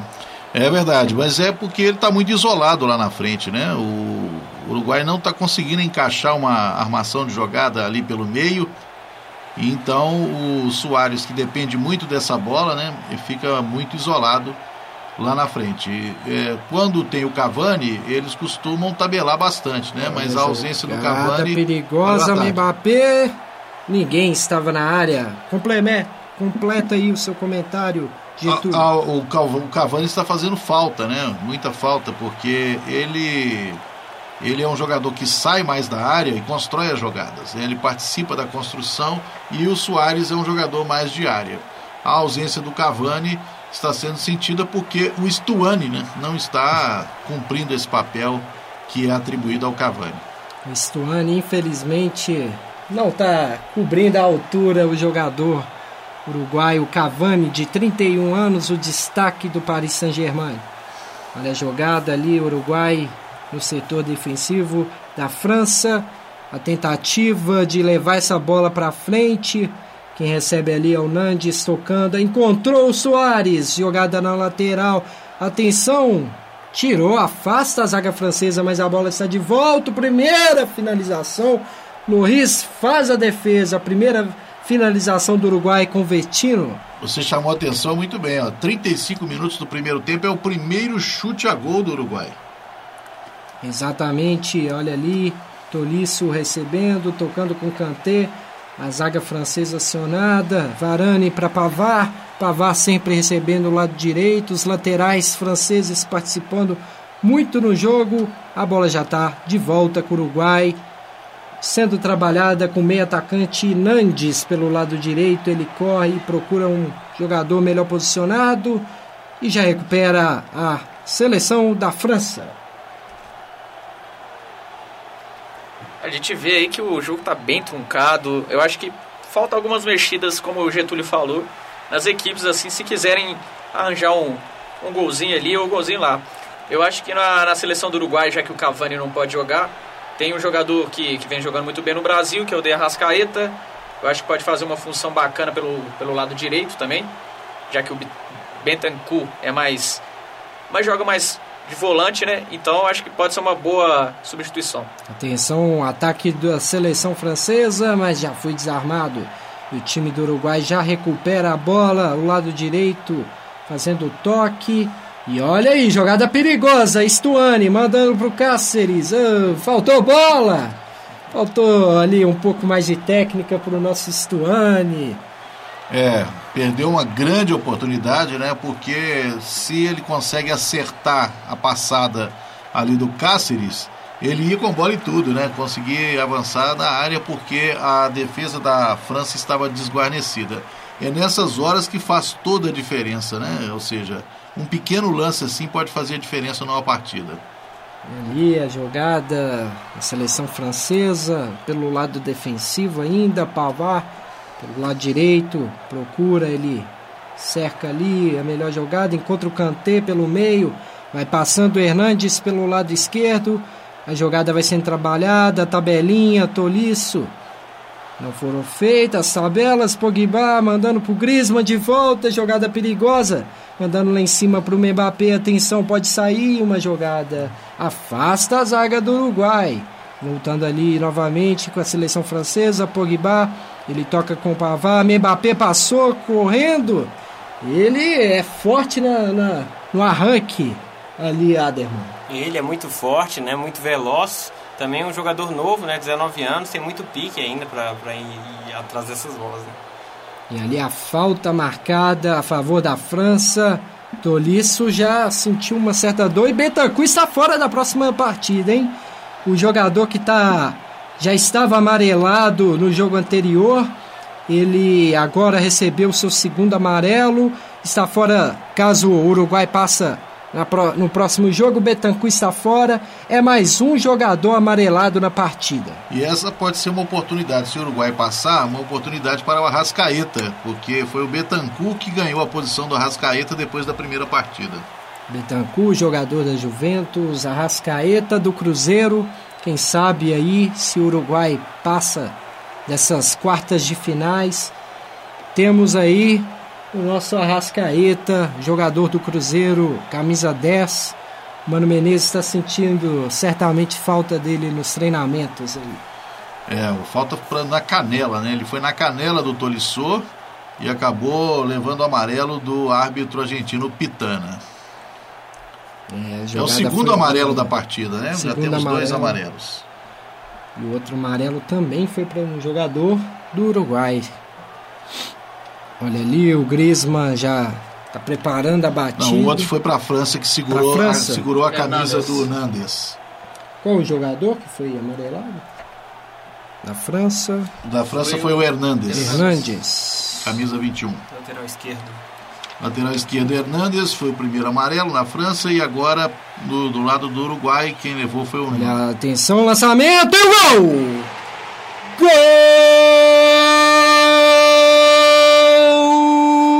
França! Varane, o zagueirão alto ali foi na jogada perigosa do Griezmann, a gente estava chamando a atenção das jogadas aéreas, tanto do Uruguai quanto da França, e sai o primeiro gol. O lançamento ali do Griezmann que encontrou a cabeça do Varane empurrando para o fundo das redes.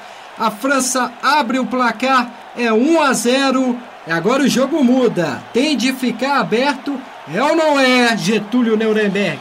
É verdade. Agora, né, como eu falei, era no lance de isolado que a partida ia ganhar um novo, novo, rumo.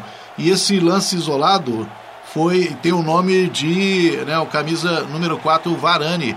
Que o Varane ganhou né, no alto ali, ganhou da cabeça do Stuani. Foi no lance da disputa com o Stuani que ele desviou e mandou a bola no canto esquerdo, baixo do goleiro Muslera. Né? A situação agora do Uruguai é de sair para o jogo e mudar toda a sua estratégia que até então não estava dando certo.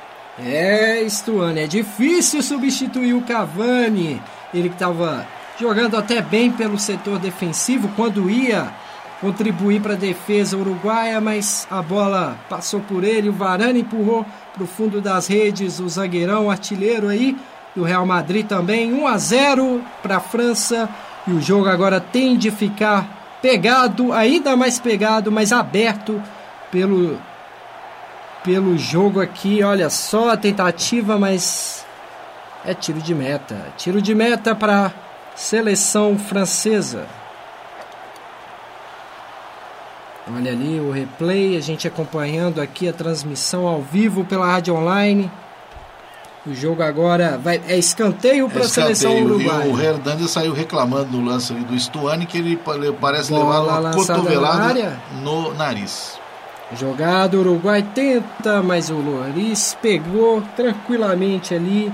Agora a França tem de cadenciar. É um momento importante para esfriar a partida, não deixar o Uruguai correr atrás. Ainda mais o final de jogo, 41 minutos da etapa inicial tentar levar esse resultado para o vestiário e no segundo tempo trabalhar esse resultado que é a favor da seleção francesa. Olha ali, Tolisso, Tolisso com a bola, tocando para o Kanté, Kanté devolve, ainda com Tolisso, a jogada tende a ser quebrada pelo Uruguai. A bola já está com Nandes, Nandes, lançamento. Olha, atenção, Cáceres ia receber, mas já foi marcada a falta. A, a falta ali, o Uruguai, é, a falta foi em cima do Cáceres. O Uruguai, para quebrar essa, essa cadência que a França agora vai tentar impor ao jogo, ganhando de 1 a 0, o Uruguai vai precisar de velocidade no contra-ataque. E aí, nessa velocidade, talvez seja a oportunidade de colocar o Arrascaeta, que ele pode ser veloz tanto pela esquerda quanto pela direita ou pelo meio, né? Vai ser uma das opções aí do técnico Oscar Tabares para o segundo tempo. Quando chegamos a 43 minutos do primeiro tempo, Olha o ataque, olha a cobrança Bola de falta. lançada na área do Uruguai. A tentativa defende, Loris. A jogada do Uruguai é forte pelo jogada aérea ali, levantada pelo Torreira e quase saiu o gol. Se não fosse a intervenção do goleiro Loris, certamente estaria empatado. E o jogo agora, vamos ter uma partida cada vez mais quente aí, João Maciel. Grande defesa do Loris aí. Depois, de novo, eu acho que ele chegou a pegar a bola do Godin. Vai ser um jogo muito pegado e grande jogo. A gente espera isso mesmo do desse grande espetáculo aí de França e Uruguai. E agora o Uruguai tem que partir para cima da França, senão acaba saindo da Copa. O Godin chegou chutando ali para pegar o rebote da cabeçada do do Cáceres, né, a defesa do Lloris e quase que ele atinge o peito do goleiro francês. E a bola ali, a jogada a favor da França, o lateral francês. A equipe agora tende a esfriar a partida, 1 a 0 a seleção da França. Hernandes com a bola no lateral, manda ali pro Griezmann. Já já tá parado de novo a partida, o juiz tá voltando a ser incisivo novamente. Partida complicada, hein, Aderman? Muito, muito complicada, né? Muito truncado. O meio de campo ali, quando a bola cai ali, é muita gente para disputar e acabam acontecendo muitas faltas, como estamos vendo aí nessa partida. Ali tenta receber Giroud. Já é lateral novamente. Lateral para o Uruguai, a favor do Uruguai. Não. Foi marcada a falta lateral. Lateral, Cáceres. Cáceres vai bater o lateral ali, ainda no setor defensivo do Uruguai. A torcida francesa vai ficando bastante feliz com o resultado. E o juiz deu dois minutos de acréscimo, hein? Dois minutos é o tempo que a seleção uruguaia tem para tentar levar um empate para o vestiário. E está sentindo ali o jogador, o Mitite, marcada a falta. O jogo está muito, muito pegado, ainda mais pegado, hein? É, mas a falta, na minha opinião, foi do Untiti. Ele que caiu mal ali, mas a falta dele em cima do Soares. Tanto é que o juiz marcou, né? Juiz marcando falta a favor da seleção uruguaia. Torreira deve levantar aquela bola perigosa para o Godin ou o Jimenez cabecear. Atenção, cruzamento. A tentativa, Cáceres fica com ela ali pelo lado esquerdo. Alça na área novamente, afasta a zaga francesa. Atenção, Betancourt pega ela, manda dentro da área, jogada perigosa do Uruguai, afasta novamente a zaga francesa. É, agora o Uruguai vai para cima, né? E a França tem que segurar. O bom é que a zaga deles é muito boa também, né? Tem um Titi, um titi do, do Barcelona e o, o Varane do Real. São dois, dois zagueiros muito bons. E o Varane aí, zagueiro artilheiro, acabou fazendo o, o gol e deixando a partida um pouco melhor aí para a França. Aí nós estamos acompanhando esse final de partida. É um final bastante eletrizante, com muitas faltas, pegado. E a França saindo na frente aí por cima do Uruguai, que era um resultado que certamente o, o Oscar Tabares não contava porque a seleção uruguaia ela costuma fazer o primeiro gol e segurar a partida, comandar, levar a partida à sua maneira, mas agora com o resultado adverso vai ter que mudar a estratégia certamente. Olha lá, o ataque do, da seleção uruguaia está nos pés do Soares, ele é perigoso, mas já perde, desarmado pelo Kanté. E toma a bola Betancourt e apita o final do primeiro tempo, o juiz argentino Pitana e acabamos o primeiro tempo aqui, a transmissão da Rádio Online. Voltamos para o segundo tempo com mais comentários, a transmissão ao vivo Uruguai-França. Copa do Mundo Rússia 2018. Cobertura ao vivo na Rádio Online. É penta! É penta!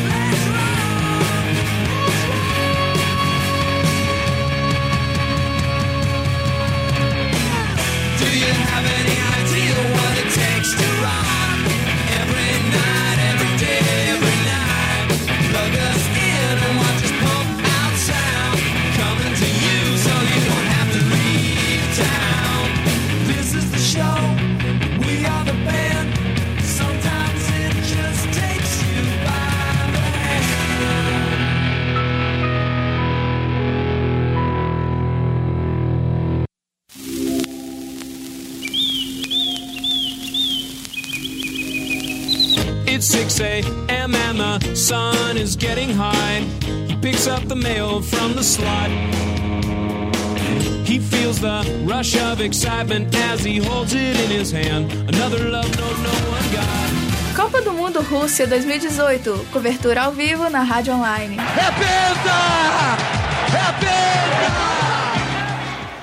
Começa o segundo tempo, a etapa final. França e Uruguai, França 1, Uruguai 0. Atenção ataque do Uruguai, tocando, Kanté já roubou a bola, tá com Griezmann, tocando pro Pogba pelo lado direito defensivo. Atenção, Griezmann, arrancada, Mbappé passou, não foi possível, tira! A zaga uruguaia ainda sufocada pela pressão do ataque francês, trabalhando pelo lado direito com Cáceres. Vai mandar lá na frente e retoma a bola a seleção francesa. O que, que vocês acharam daquele final de jogo? Todos os comentaristas aqui da mesa. Pois é, o desenho do primeiro tempo foi um jogo truncado a grande parte, né? Com uma supremacia numérica, supremacia de posse de bola da França, mais incisiva no ataque, mas sem objetividade. Até que aos 40 minutos, numa cobrança de falta do Griezmann, o Varane desviou e abriu o placar, né? A partir daí o Uruguai tentou correr atrás, né? Nos últimos minutos do primeiro tempo, o Uruguai esteve mais presente no ataque, até porque não poderia ser diferente. Ele tem que buscar agora, né? Um resultado melhor né? Porque até então o jogo estava bastante cozido entre as duas intermediárias. Vamos ver como é que os técnicos vão se comportar agora nas mexidas para o segundo tempo, porque é a segunda etapa, né? A falta marcada a favor da seleção francesa. Novamente teremos levantamento ali do Griezmann, mandando para os jogadores franceses sentar. A tentativa do cabeceio, lançamento na área, Muslera. Foi uma falta direta. O nosso Griezmann, grande jogador do Atlético de Madrid, já bateu mal, né, dessa vez. É, ele não, não pegou muito bem na bola agora, mas voltando ao assunto do, do final do jogo, do primeiro tempo ali, o Muslera ali quase falha ali, né? Muslera quase falhando ali. Mas voltando, o finalzinho do jogo, aos 40, onde saiu, quase, o, saiu o gol da França, o jogo melhorou bastante. Então, espero que esse jogo, o gol sirva para dar um ânimo a mais no jogo, que está muito truncado. Olha ali, a gente quase perdendo o lance ali da, da patetada do Muslera, mas bola já em campo normalmente. Seleção do Uruguai tentando o ataque, rebate a seleção francesa, rebate a seleção do Uruguai de volta para o ataque. Atenção, a bola fica aquele voleibol, mandando o Pogba para o Griezmann, outro voleibolzinho, Uruguai tentando retomar o seu ataque. As equipes me parece que vem um pouco um pouco diferente para o segundo tempo. O jogo tende a ficar mais aberto, é ou não é, Aderman Figueiredo? Exatamente, né? O Uruguai vai pra cima, o, me parece o Godin já tava ali no meio de campo brigando e o Uruguai vai pra cima da França pra tentar o empate. Tolisso, tocando a bola com Pogba. A bola fica no setor defensivo do lado direito. Pogba tocando com Pavard, o lateral do Stuttgart da Alemanha. Pogba segura a pressão do ataque uruguaio, tentando buscar o empate ainda na etapa final do jogo para não ser eliminada e quem sabe aí empatando levar o jogo para prorrogação e quem sabe os pênaltis. Falta marcada. Nestor Pitana em cima das jogadas. Está pitando bem, né, Getúlio? O Pitana tá pitando bem.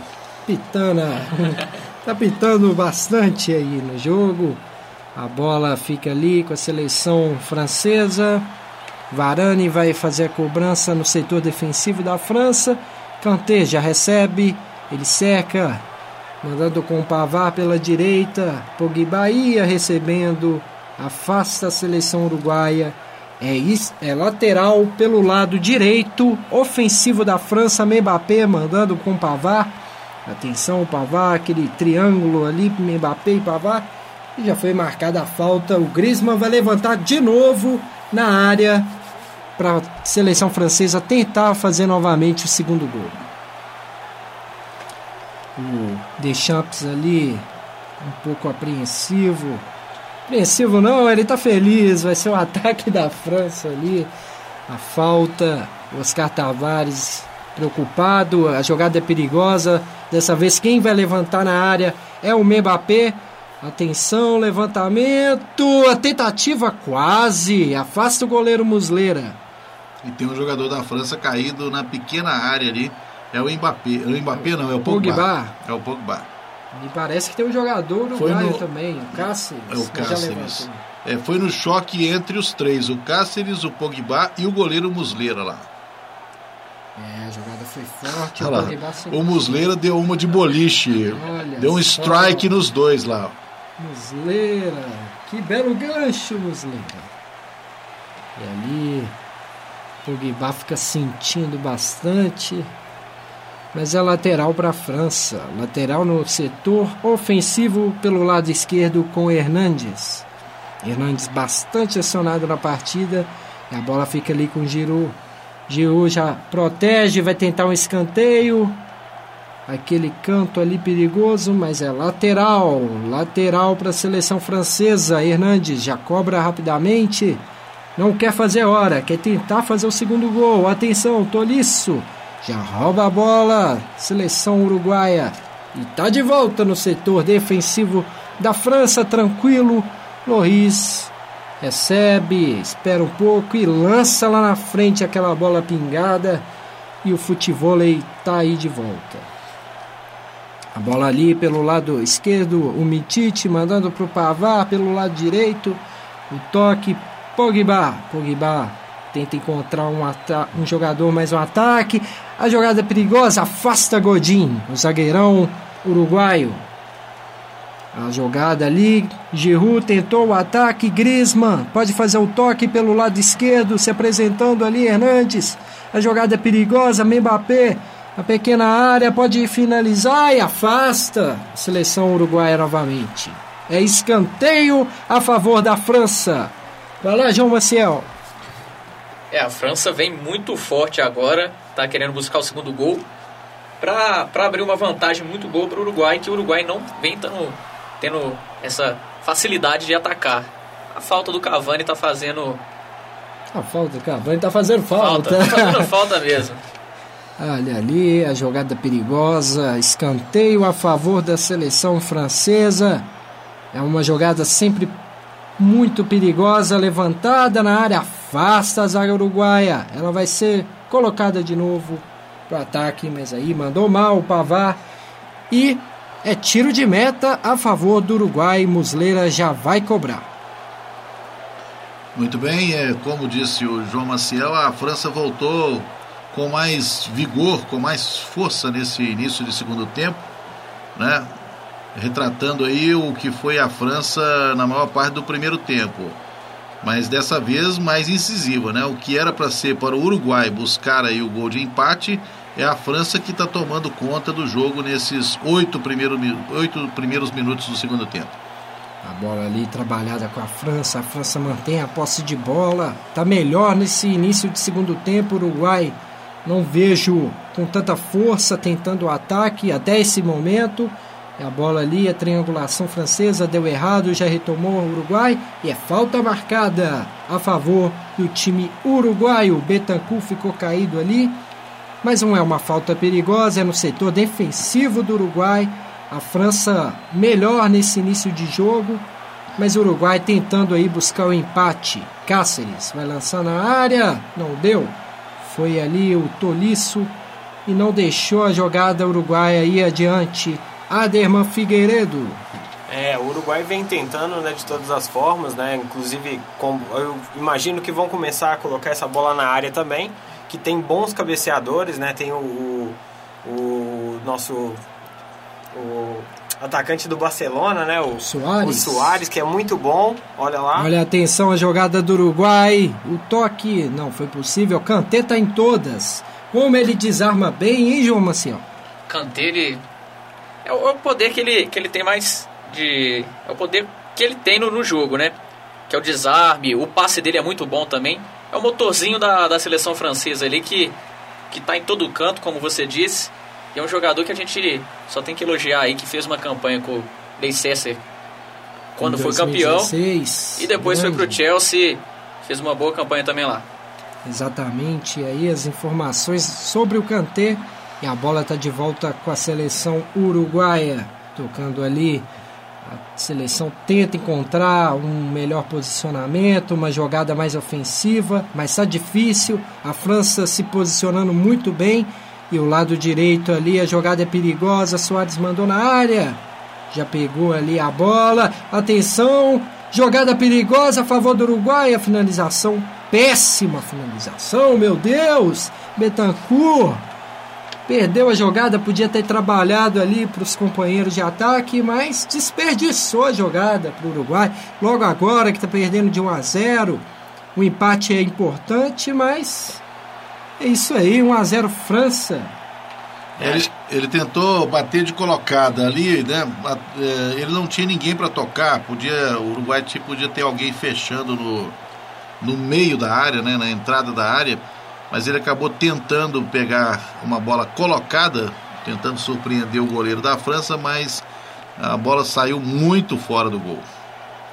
Realmente, o Uruguai vai começando a sentir o, o, o, placar a favor da França. É nessa hora que o emocional ele pesa na partida e o Uruguai tem que demonstrar uma grande força para virar esse jogo nessas quartas de finais. É decisivo o jogo para o Uruguai, é decisivo o jogo para a França.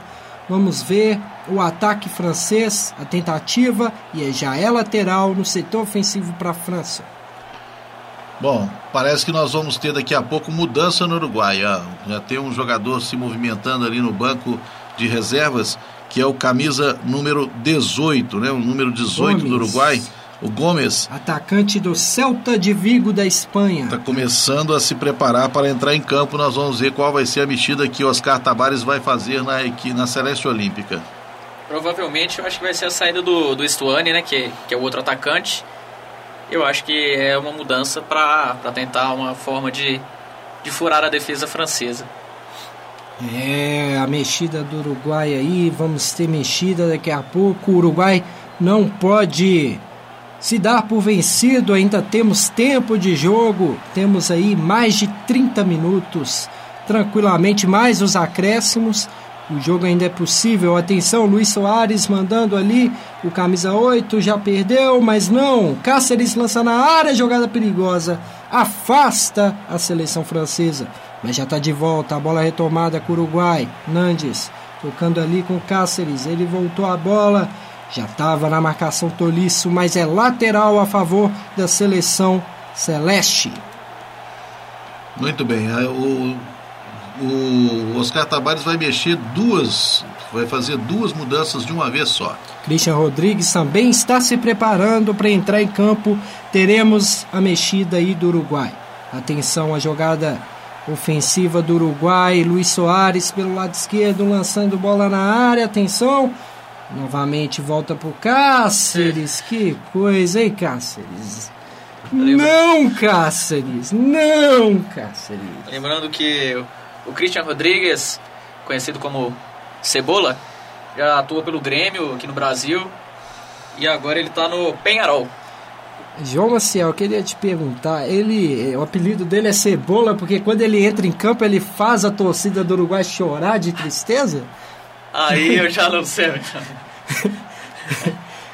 Mas aí a mudança aí, o Stuani saiu mesmo para a entrada de Gomes, Maximiliano Gomes. Maximiliano Gomes e o Betancourt, que tem um amarelo, vai sair para a entrada do Christian Rodrigues. Betancur agora, se ele jogar novamente a Copa, vai ser somente na final, hein?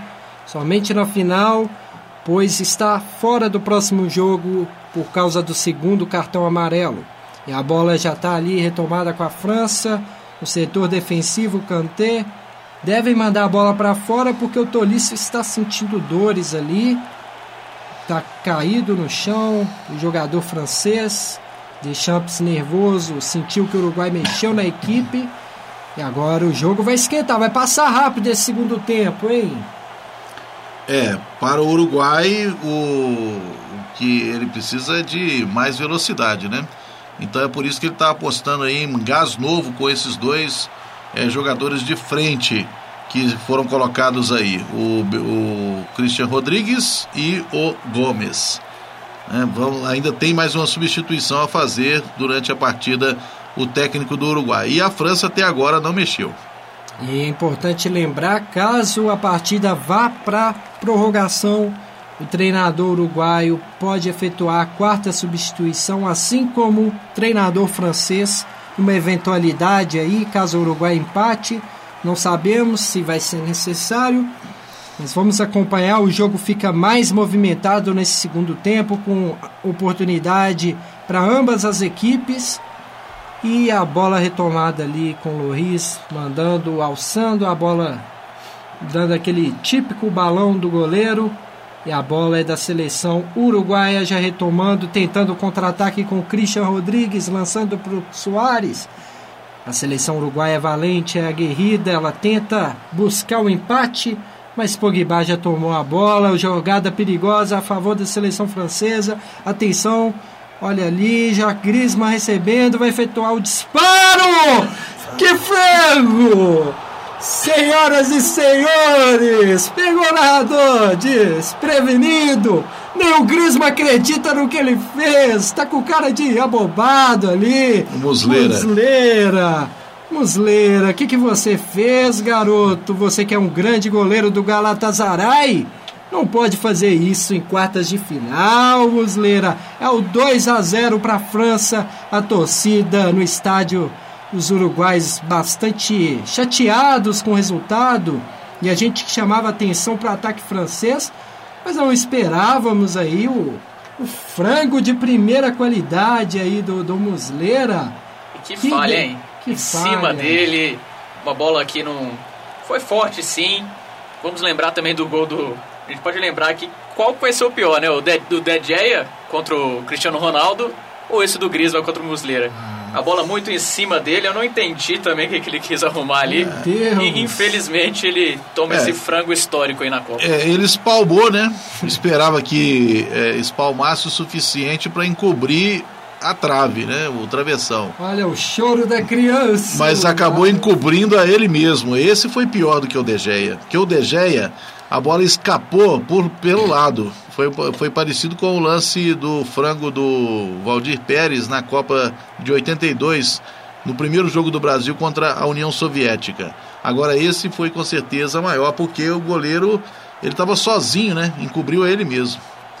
É muito triste a seleção do Uruguai já sentindo, torcedores chorando ali. Mas tem tempo de jogo ainda. O Uruguai é valente, tem que buscar. E já temos escanteio a favor da seleção uruguaia. Godinho ali, o Jimenez subindo. Indo ali tentando. Quem Torreira sabe- na cobrança. Torreira na cobrança. Atenção, cruzamento.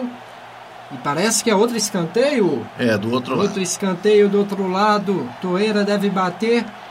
A seleção uruguaia tem que reagir imediatamente se quiser tentar aí a, a vaga para as semifinais. Quem sabe pegando o Brasil. Aí vamos torcer hoje à tarde, às 3 horas da tarde, Brasil e Bélgica. Atenção, cruzamento, escanteio perigoso. Christian Rodrigues efetua o chute. A zaga! Quase o Christian Rodrigues fica aquele rebate ali, intenso no setor defensivo francês. Mas a bola foi para fora na finalização do Christian Rodrigues, que acabou de entrar na partida.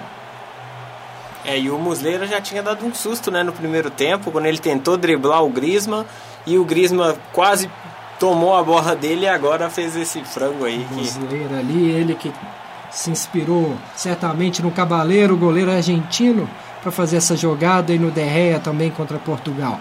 A bola já está ali no setor defensivo da França, retoma a bola, jogada perigosa. O jogo está bastante quente, mas a França retoma a posse de bola. Pogba tocando ali, Griezmann. Vão tentar esfriar a partida, Pavard tocando para o goleiro Loris. Atenção, o Riz já toca com o Kanté. Kanté se oferece ali na jogada, se apresenta muito bem nessa partida. E olha ali, Mbappé dá um chapéuzito, olha só. Tá cheio de marro Mbappé, um jogador de apenas 19 anos. É um dos destaques dessa Copa. Jogador Pavard ali tá sentindo dores, porque o jogo tá pegado. Segundo tempo bastante movimentado em relação ao primeiro. Ele levou um pisão do Torreira ali no lance, na disputa de bola. Levou um pisão e está sentindo ali a sua perna direita, né? Sentindo na, na região do tornozelo.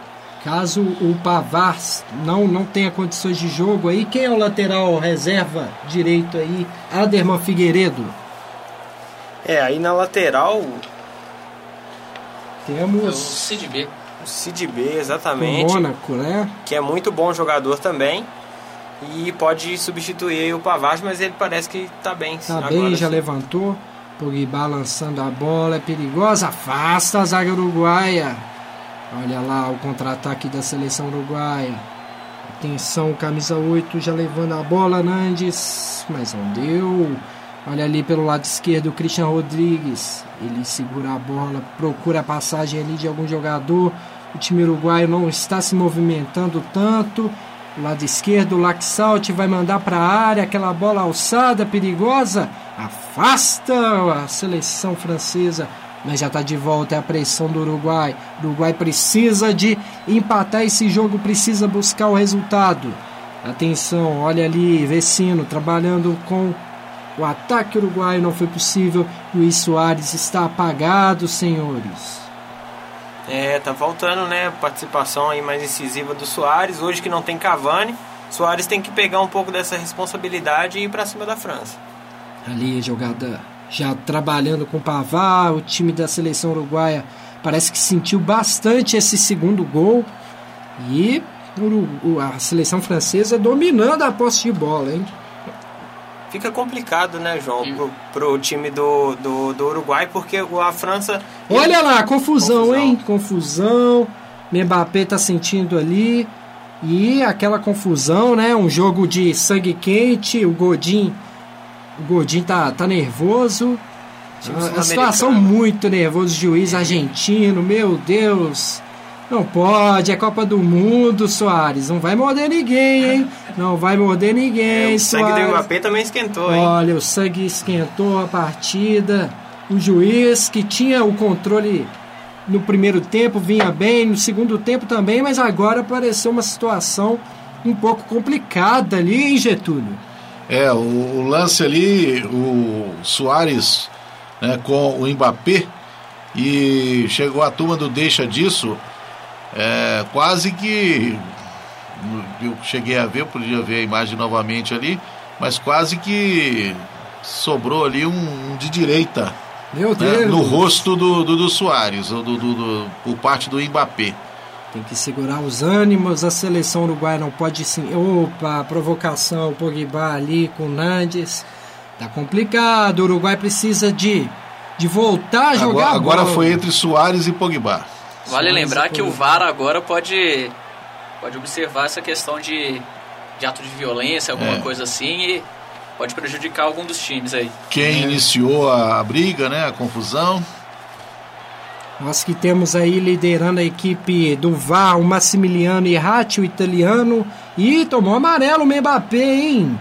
Tomou amarelo. Quem estava na mira ali era o Christian Rodrigues, quando ele mostrou o amarelo. Vamos ver para quem mais. É, eu acho que simulou ali a jogada. Exatamente, a hein? gente fala tanto do Neymar aí e tudo mais, o Mbappé foi, foi estilo Neymar agora, hein? Teve um dia de Neymar ali, me parece, mas não no, no- na atuação em campo, mas na ensinação. Olha o Pogba, Olha o? Pogba, o jogo tá nervoso, o jogo tá muito nervoso. Os jogadores que estão em campo precisam lembrar que essas são as quartas de finais e temos ainda as semifinais.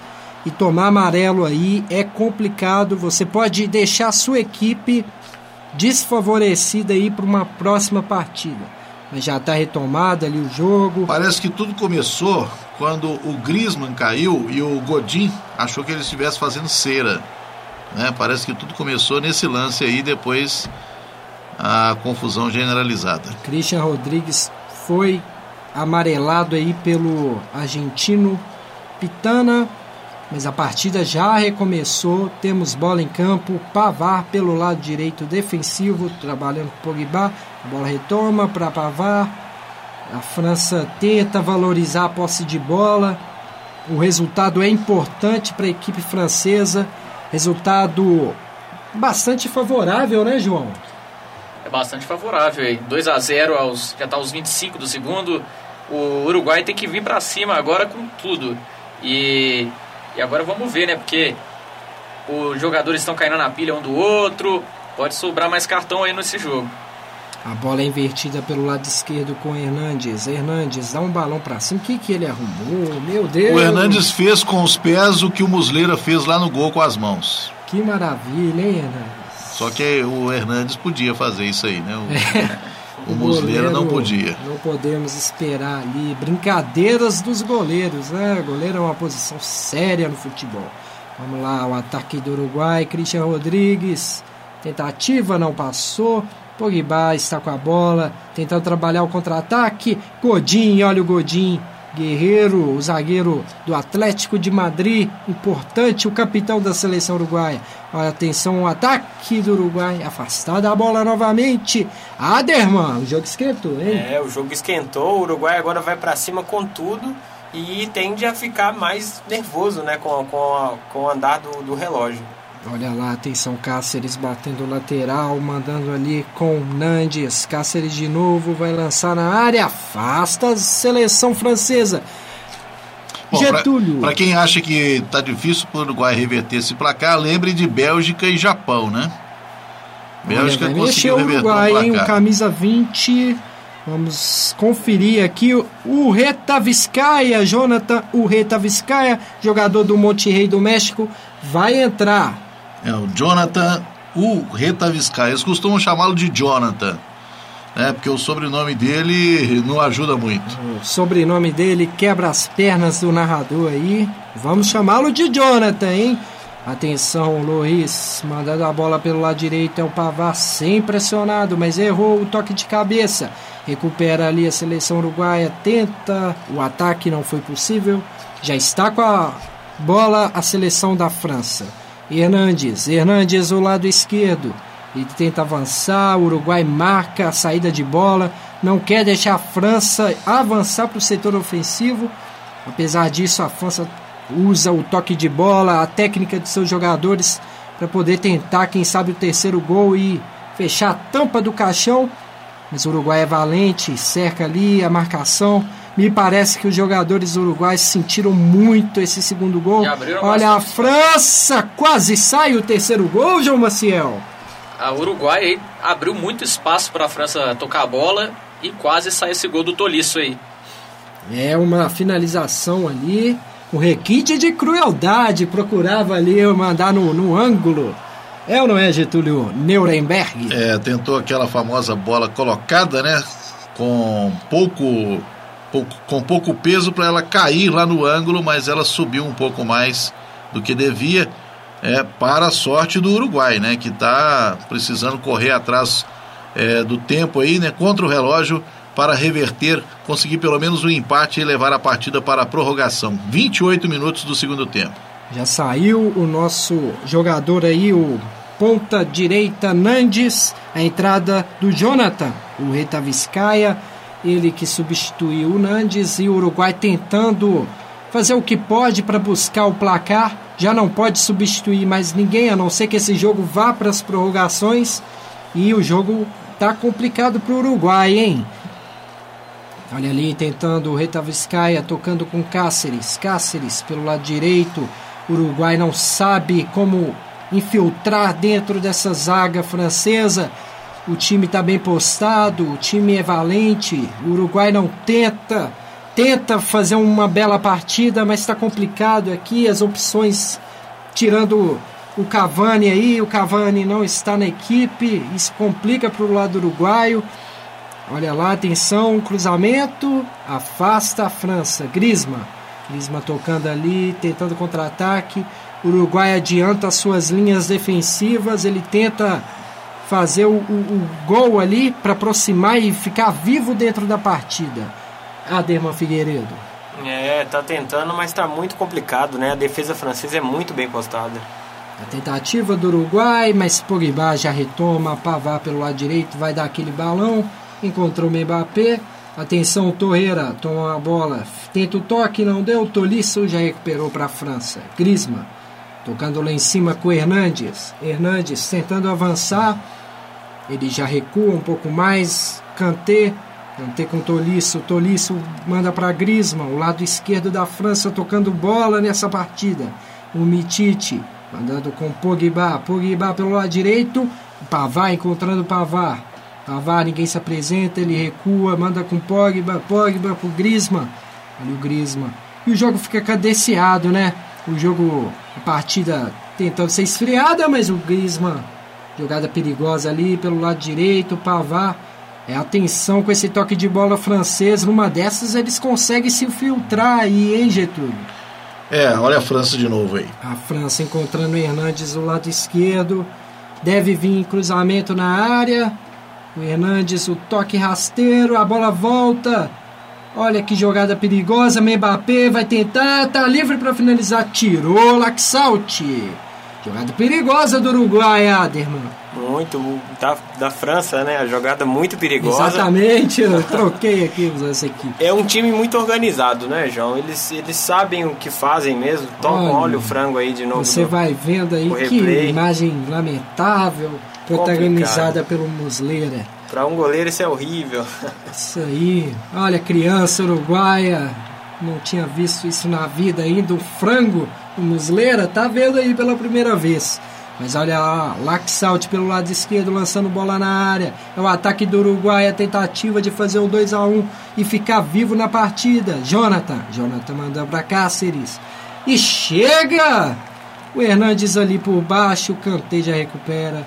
A bola tende a ficar mais com a França nesse momento. João Maciel. Eles controlam bastante o jogo aí, a gente pode ver que a França está com controle maior, a posse de bola, os passes já estão mais qualificados, o time já, já tem um padrão para enfrentar o Uruguai. O Uruguai agora só só tá mais na questão da do contra-ataque, tentar no tudo ou nada. E isso pode prejudicar para tomar mais um gol, porque todo mundo está indo para frente e, e os espaços da França podem organizar aí para fazer outro gol. É, o Cavani faz muita falta para esse time do Uruguai, né? Falta um jogador que seja mais decisivo, principalmente nas armações de jogadas. O Uruguai ele joga no 4-4-2. Então ele não tem exatamente aquele jogador é, de armação no meio. Ele não tem um camisa 10, por assim dizer, né? O típico camisa 10 que é o ponta de lança, por quem a bola passa, né? Em quase todos os ataques.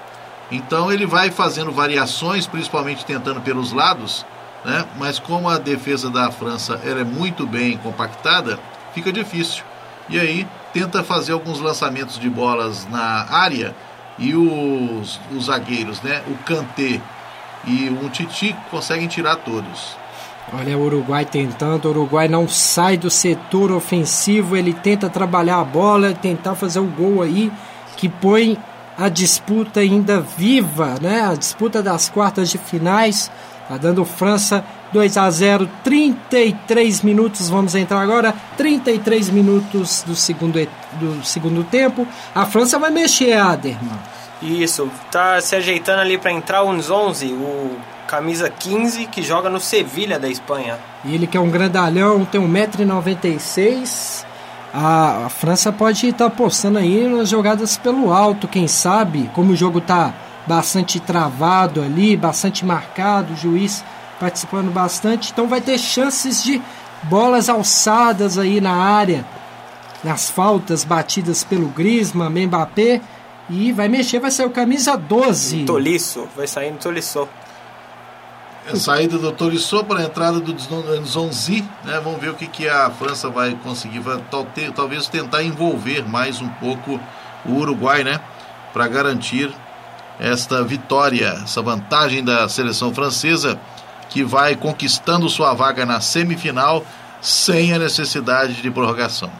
Zonzi, que apesar da altura, ele tem características ofensivas. O jogador de 1,96m do Sevilha saindo toliço ali e tem características mais defensivas, mas hoje jogou bem, jogou um pouco mais ofensivo, o que não é tão normal dentro da equipe do Lyon, onde ele atua, a equipe francesa, e mexeu já, já saído de campo. Toliço entre as 11, o jogador de número 15 da França, a França tenta cadenciar esse resultado, e a disputa de bola ali, parece que o Christian Rodrigues ficou caído, mas já se levantou.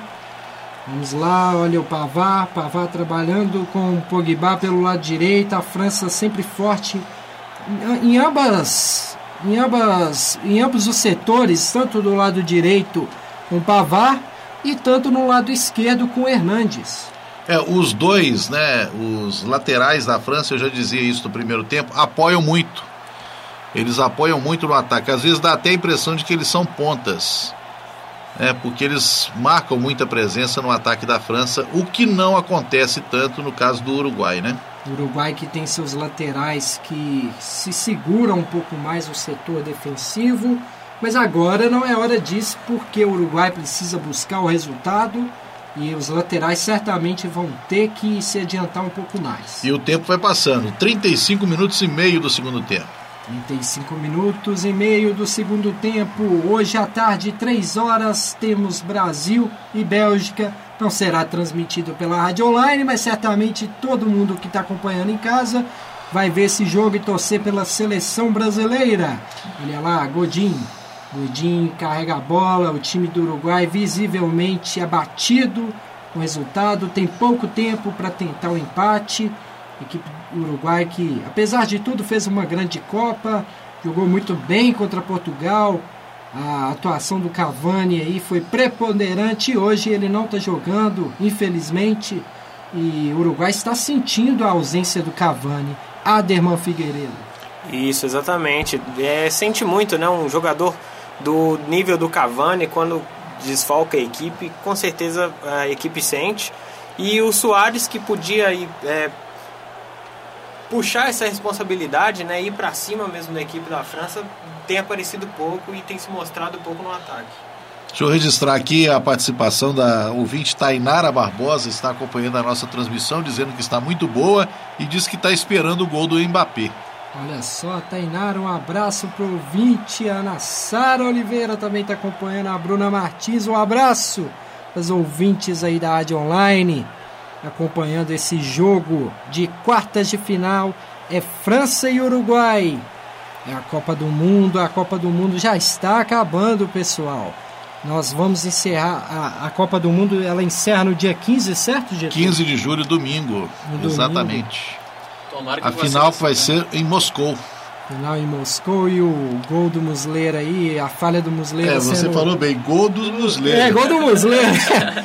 Ele Isso aí, é, porque tem que dar o crédito todo. Quando é assim, o juiz marca gol contra do goleiro? Eu imagino que ele vai dar gol pro Griezmann, mas acho que, né, foi preponderante ali a falha do, do Muslera. Exatamente, é, foi decisiva, né? Se não fosse a falha, não teria sido gol. É, complicada a seleção do Uruguai, ficou muito abatida com essa falha do goleirão uruguaio. Talvez seja a última Copa do Muslera. E é uma pena despedir dessa forma. Ele que tem 32 anos de idade, 1,90m, atua pelo Galatasaray, da Turquia. Olha atenção a jogada do Uruguai. Faz a cobertura ali, o Hernandes. Você ressaltando aí, o Uruguai, a média do, do, do goleiro deles tem. O Muslera tem 32 anos, o Campanha, que joga no Independente da Argentina, tem 29, e o Martin Silva do Vasco da Gama tem 35. Aí vai ter que dar uma formulada na, na questão do goleiro para a próxima Copa, porque os goleiros estão bem acima da, da, da idade aí para a próxima Copa do Mundo. E apesar do, do- da pouca população, o Uruguai tem uma tradição fortíssima no futebol, consegue sempre se reinventar, mas essa seleção aqui já temos jogadores muito experientes. Provavelmente vamos ter a renovação do gol, com certeza teremos. Do Godin com 32 anos, o Cáceres com 31. Temos muitos jogadores com a mais de 30 anos de idade. Seleção que vai passar por uma reformulação. O Oscar Tabares, essa é a última Copa do treinador, o maestro Oscar Tabares. E é uma pena, é uma pena porque o Uruguai jogou muito bem nessa Copa contra Portugal, na fase de grupos ganhou todos os jogos, mas a França é uma equipe mais concisa, apesar de ser jovem, uma equipe muito segura, tanto defensivamente quanto ofensivamente. Aderman Figueiredo. Com certeza, né? É uma equipe muito jovem e isso é, é demonstrado pelo um dos seus maiores craques, né? O Mbappé tem apenas 19 anos. Nessa Copa já foi o melhor é, de duas partidas, né? Inclusive contra a Argentina, se igualando ao feito do, do Pelé, que um jogador muito novo e fez dois gols em uma partida de Copa do Mundo, né? Com apenas 19 anos. Atenção, a bola ali recuada para o Luiz. A França parece já ter o jogo nas mãos. O Uruguai dificilmente vai conseguir chegar ao empate. Ele que me parece já aceitar o resultado da seleção uruguaia. Tá um pouco. sentiu realmente o golpe do segundo gol, a falha do goleiro Muslera. E a França tocando bola, tá mais segura, diferente do jogo da Argentina, que estava vencendo de forma tranquila. A França bobeou no setor defensivo e hoje ela tá mais forte na zaga, né? Se defendendo melhor, um jogo mais, é, mais consciente, atacando, mas com o resultado nas mãos, não, não, se, não deixa o jogo tão aberto para o Uruguai tentar chegar no seu primeiro gol e quem sabe empatar. Olha ali a bola com Kanté, ele gira, ele cisca ali pelo lado esquerdo, mas não deu. Uruguai roubou a bola. Nos comentários, o Getúlio Nuremberg. É, realmente o Uruguai parece não ter muita capacidade de reação. Chegamos a 41 minutos aí do segundo tempo e a França administra esse finalzinho de jogo para garantir a sua vaga, né? E a França mantendo a sua presença no ataque para evitar surpresas. Talvez estejamos mais próximos de um terceiro gol da França do que um gol do Uruguai. Mas olha o ataque aí, olha o contra-ataque. ataque, Christian Rodrigues, mas sem velocidade. Soares pisa na bola, segura e manda pra frente. Tocou mal, tocou mal. Me parece vai ser tiro de meta para França. O Soares não tá bem nessa partida. Se apresentou pouco e vai ter mexida na França. Dembélé, Aderman Figueiredo. Exatamente, Dembélé, jogador do Barcelona, né? Muito veloz também. E eu acho que a França quer matar o jogo. A França vai tirar ali de repente um, um, ataca, um jogador do ataque? É isso, Isso. mesmo. Vai tirar o camisa 10, O Mbappé. Mbappé. Correu muito em campo, se entregou. Jogou bem, mas é, depois daquela partida que ele acabou né, com a Argentina, fica difícil manter o nível, né, João? É, a Uruguai soube marcar muito bem ele. E aí acabou que ele não fez uma partida esplêndida como aquela contra a Argentina. Mas ele é um ótimo jogador, chama o jogo pra ele. Com essa idade aí é, é muito, muito bom de saber que tem jogadores novos assim que tem, chamam o jogo pra ele. Tem muitas Copas pela frente aí. O Mbappé, Getúlio Nuremberg. É, não vai ser hoje então que a Tainara vai ver um gol do Mbappé, né? O Mbappé já foi pro banco e agora, né, se ela quer algum gol de alguém que termine em E, talvez venha aí do Dembélé. Será que a Tainara vai torcer pro Mbappé no próximo jogo, que pode ser contra o Brasil? Será? É aí, fica a dúvida. O Mbappé não pode fazer mais gols, hein? É, o Brasil passando, ele já vai saber que é seu adversário, que tudo se desenha, né, no finalzinho dessa partida para ser a França. E reviveremos aí um duelo das Copas de 98 e 2006. Olha aí a falta a favor da França. Griezmann, a posição ali é, é, é boa pro, pro jogador que é canhoto. Pode sair, quem sabe, aí o terceiro gol. Muslera que está numa tarde lamentável. Muslera aí é um grande jogador, apesar de tudo. Meu Deus, olha o tem está gol- chorando na barreira.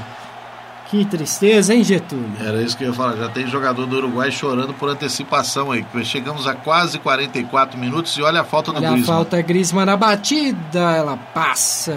Não passou com perigo. Subiu. E a gente pode ver o psicológico do- dos jogadores do Uruguai já sentindo, né? A Olha o derrota. Jimenez, ele que é jovem, ele tem apenas 23 anos, é o zagueirão do Atlético de Madrid, mas passando aí pela primeira eliminação de Copa do Mundo em sua carreira. Não é para qualquer um ser eliminado nas quartas de finais. Ele que fez uma bela partida, apesar dos gols da França. Ele não foi responsável pelas jogadas, né? Se não me engano, o primeiro gol da França, o Stuani, que estava marcando ali o Varane. E a bola acabou passando e a falha do goleiro Musleiro, segundo gol. A equipe do Uruguai fez uma bela Copa do Mundo, apesar dos resultado, do resultado de hoje. Mas quem sabe aí, numa próxima Copa, com uma renovação, jogadores mais experientes é, saindo e uma nova geração uruguaia, é o que a gente espera. E a falta cobrada do Uruguai afasta a zaga francesa. 44 minutos do segundo tempo. A partida aqui me parece muito bem estabelecida. Acho que não vamos ter a reação uruguaia Getúlio Nuremberg. É, o Uruguai tá no ataque aí, tentando alguma coisa, né? Que agora, quem sabe, pelo menos um gol de honra, mas tá muito difícil. Toda a França praticamente dentro da área. A tentativa afasta e cinco minutos de acréscimo. João Maciel. É, vamos ver, né? Cinco minutos é, é um ganho a mais pro Uruguai. Se fazer um gol, vai todo mundo pra cima. Mas a França tá bem lá atrás, agora com deixou, como falam, um caminhão, né? Estacionado ali atrás e vamos o- ver.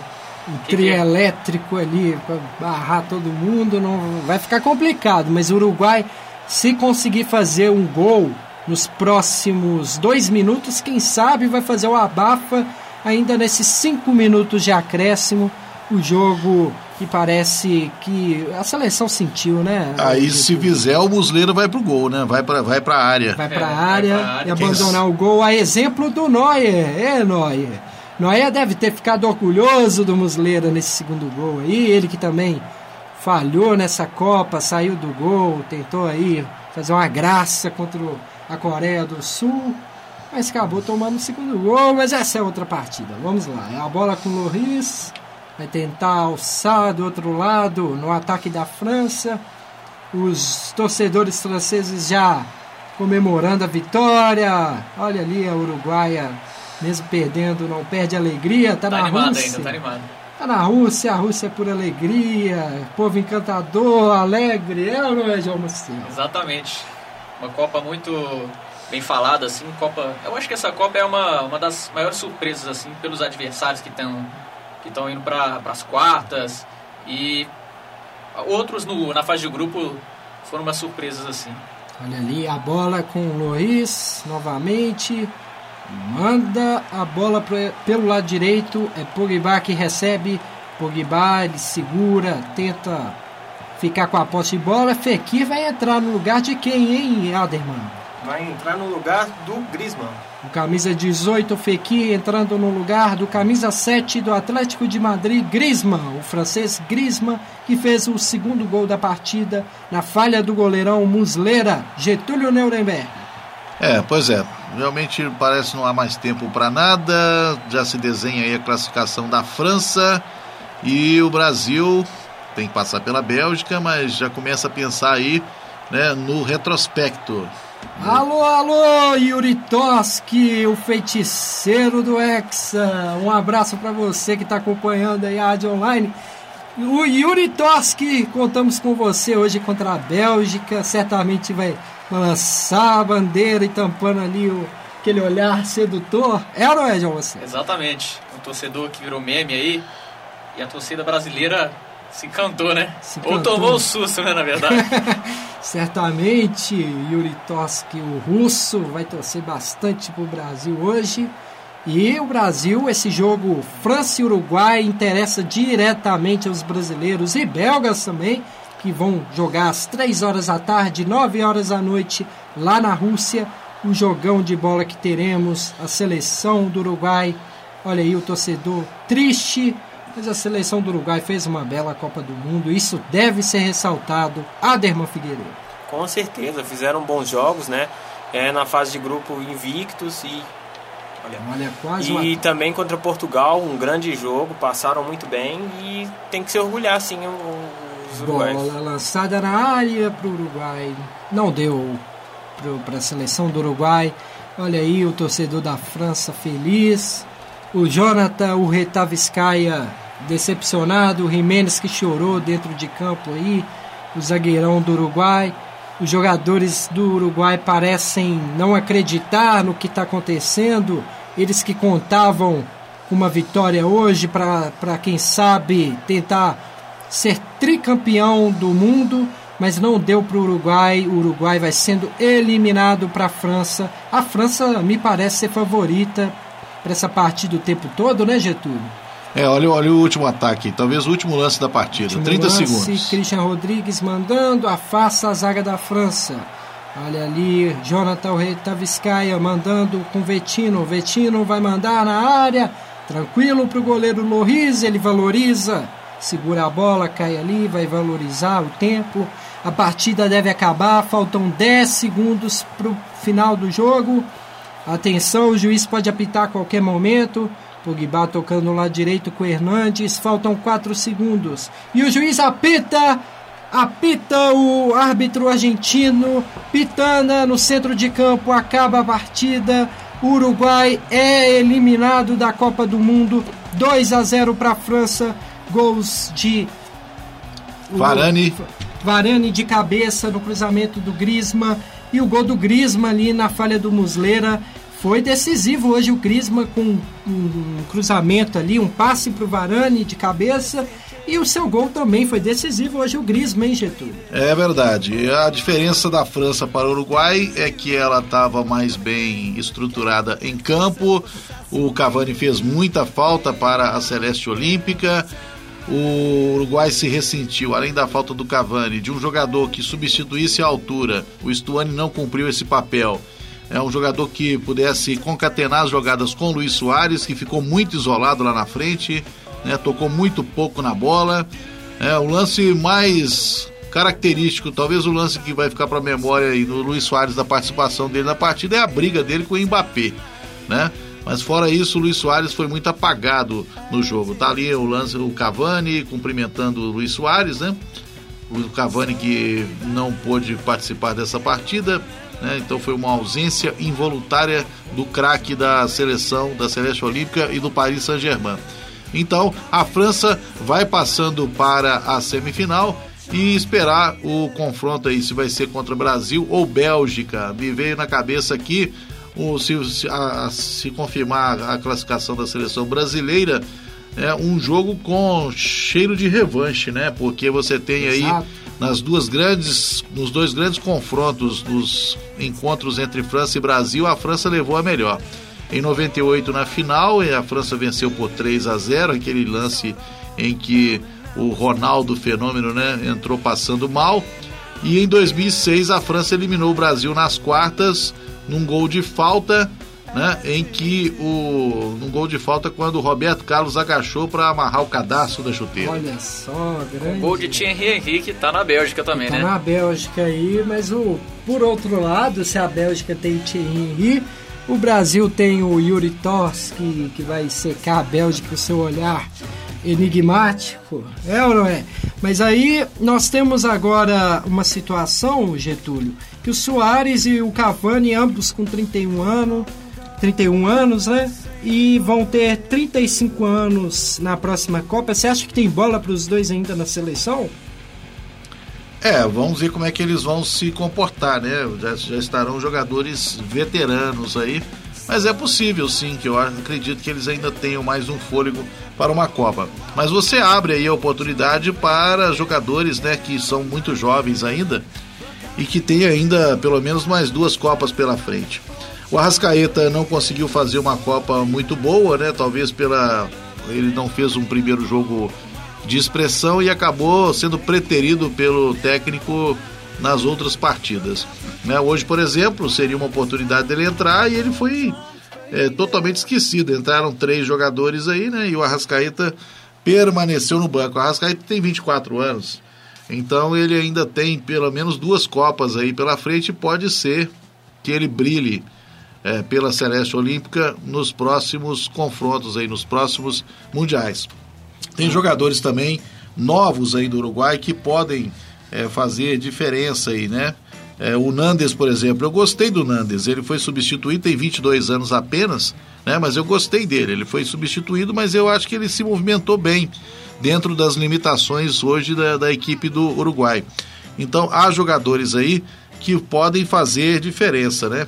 É, o Jiménez, que é o companheiro do Godin na defesa, tem 23 anos, então ele também tem um bom tempo aí pela frente na sua carreira. O Godin já tem 32, né? Então ele já não terá tanto, talvez, talvez mais uma Copa como zagueiro e tudo mais, mas há uma turma de jogadores uruguais aí que pode fazer diferença nessa nova geração, né? Temos o Vecino, ele é jogador da Inter de Milão com 26 anos, dá tempo para jogar mais uma Copa. O Betancourt da Juventus com 21, Laxalt com 25, ele é jogador do Genoa da Itália. Torreira tem 22. Torreira que jogou muito bem, o baixinho Torreira do Sampdoria, 22 anos. A seleção uruguai me parece que a seleção uruguaia, né, ela pode trabalhar uma, uma renovação, mas com ainda jogadores que participaram dessa edição da Copa do Mundo. É verdade, né? Então você tem alguns jogadores veteranos aí que talvez não voltem, né? Como é, Cáceres, Sanches, o próprio Cavani, Luiz Soares, mas você tem uma nova geração aí que também está sendo formada nessa Copa. Ou seja, o Uruguai não fez uma Copa ruim, né? Ele vinha sendo uma das seleções é, que vinha apresentando um futebol, um bom futebol nessa Copa. Mas vai chegando, os confrontos vão se afunilando, né? E aí as seleções vão apresentando o que elas têm de melhor. Hoje a França foi melhor e o Uruguai sentiu muita falta do seu principal jogador. o Cavani, Edson Cavani. E antes de encerrarmos o comentário do Aderman Figueiredo, quais foram as suas impressões dessa partida, Aderman? É, a França ela foi, foi superior, né? É, ofensivamente sobre o Uruguai. Buscou muito o ataque pelas laterais, né? Você vinha falando que os, os laterais foram muito, muito acionados. O Hernandes e o, e o, o Pavard Pavard. foram muito acionados. O Pavard é um bom jogador, né? É, ele fez aquele golaço no último jogo contra a Argentina. Os dois laterais são muito bons e, e a equipe francesa buscou muito os lados, né? O Mbappé também não foi uma, uma um jogo brilhante, mas fez um, um bom jogo. O próprio Griezmann, como você falou, ele, ele armou bastante e foi feliz, né? Naquele chute, o, o Muslera acabou não segurando, né? E fez o gol. Eu acho que a França jogou muito bem, sim. É, conseguiu furar aí essa defesa, que é uma defesa consistente do Uruguai. E foi um ótimo jogo de, de quartas de final. E o comentário do João Maciel. Então, a França foi, como o Aderman falou, foi superior, se arriscou mais no ataque, tentou outro tipo de, de lance, o drible, né, que, que faz com que a jogada seja mais eficiente. E o Uruguai ficou mais na defensiva, no contra-ataque. Depois que tomou o, o primeiro gol, tentou se, se arriscar mais, mas acabou parando na zaga francesa, que foi muito bem. O Varane, um Tite, os próprios laterais, Pavard, apoiava, mas jogava muito bem lá atrás também, como, o- como o Hernandes. Então o Uruguai pecou nisso. Verdade. Faltou, faltou o camisa 10, um cara que organiza a jogada, e faltou o principal, que era o Cavani, que, que chama a marcação, que tenta o chute, e é o, o cara que, que é o aguerrido que vai tentar fazer o gol no, no Uruguai. Ele que dividia ali a responsabilidade com o Soares, né, de carregar essa seleção e hoje ficou difícil para o Soares carregar sozinho essa seleção uruguaia. E nós vamos encerrando aqui a transmissão da, da, da Rádio Online PUC Minas, agradecendo os ouvintes que estiveram conosco, acompanhar essa partida entre Uruguai e França. Ficou 2 a 0 para a França. Quem sabe o adversário do Brasil ou da Bélgica. E agradecer aí os trabalhos técnicos de Alexandre Morato, Morateiro, e a Cris Lacerda, que participou também, é, procurando sempre ali é, é, oferecer ali trabalhos técnicos. É, ontem foi feito testes aqui na Rádio Online com a Cris o Alexandre Morato. Agradecer as presenças dos repórteres Jonathan, Jonathan, Jonathan, o rei das Biscaia. Ele, será que ele é repórter nosso? Não. É o João Maciel e o Aderman Figueiredo que cobriram as seleções de hoje. E o comentarista Getúlio Nuremberg, ele que é experiente no rádio. Olha aí o Getúlio. Agradecer a sua presença, Getúlio. Grande abraço, prazer estar aqui com vocês. Muito obrigado à equipe da Rádio Online, do Lab Áudio, que proporcionou, é, através do suporte, é, que nos deu essa, essa possibilidade de estar aqui numa sexta-feira de manhã. Agora os portões da PUC serão fechados, porque a instituição vai é, fechar, né, em função do jogo do Brasil. Então, e é por essa razão que nós não vamos fazer a transmissão de Brasil e Bélgica, que também era o nosso desejo. Então, muito obrigado a todos que nos acompanharam nessa terceira transmissão da Rádio Online da PUC Minas São Gabriel. Um abraço a quem acompanhou aqui, manifestando o seu apoio, como a Viviane Maia, coordenadora do curso de jornalismo e chefe do Departamento de Comunicação Social da PUC Minas, né? As estagiárias aí do Lab J, do Laboratório de Inovação em Jornalismo, Tainara Barbosa, Vanessa Máximo, a Jéssica Almeida, que acabou de formar agora, era monitora do Jornal Marco, né? A Marina Avelar, enfim, Gabriela Santana, todos que acompanharam e prestigiaram com a sua audiência. A- Até a próxima, um grande abraço. É um Grande abraço para todo mundo aí. Um abraço a todos. Encerramos a nossa transmissão por aqui. Um abraço. Rádio Online, eu e você.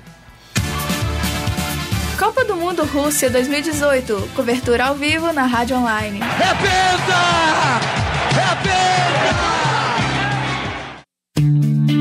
Essa foi uma produção do Lab SG para a Rádio Online PUC Minas. Ouça mais em fca.pucminas.br barra rádio.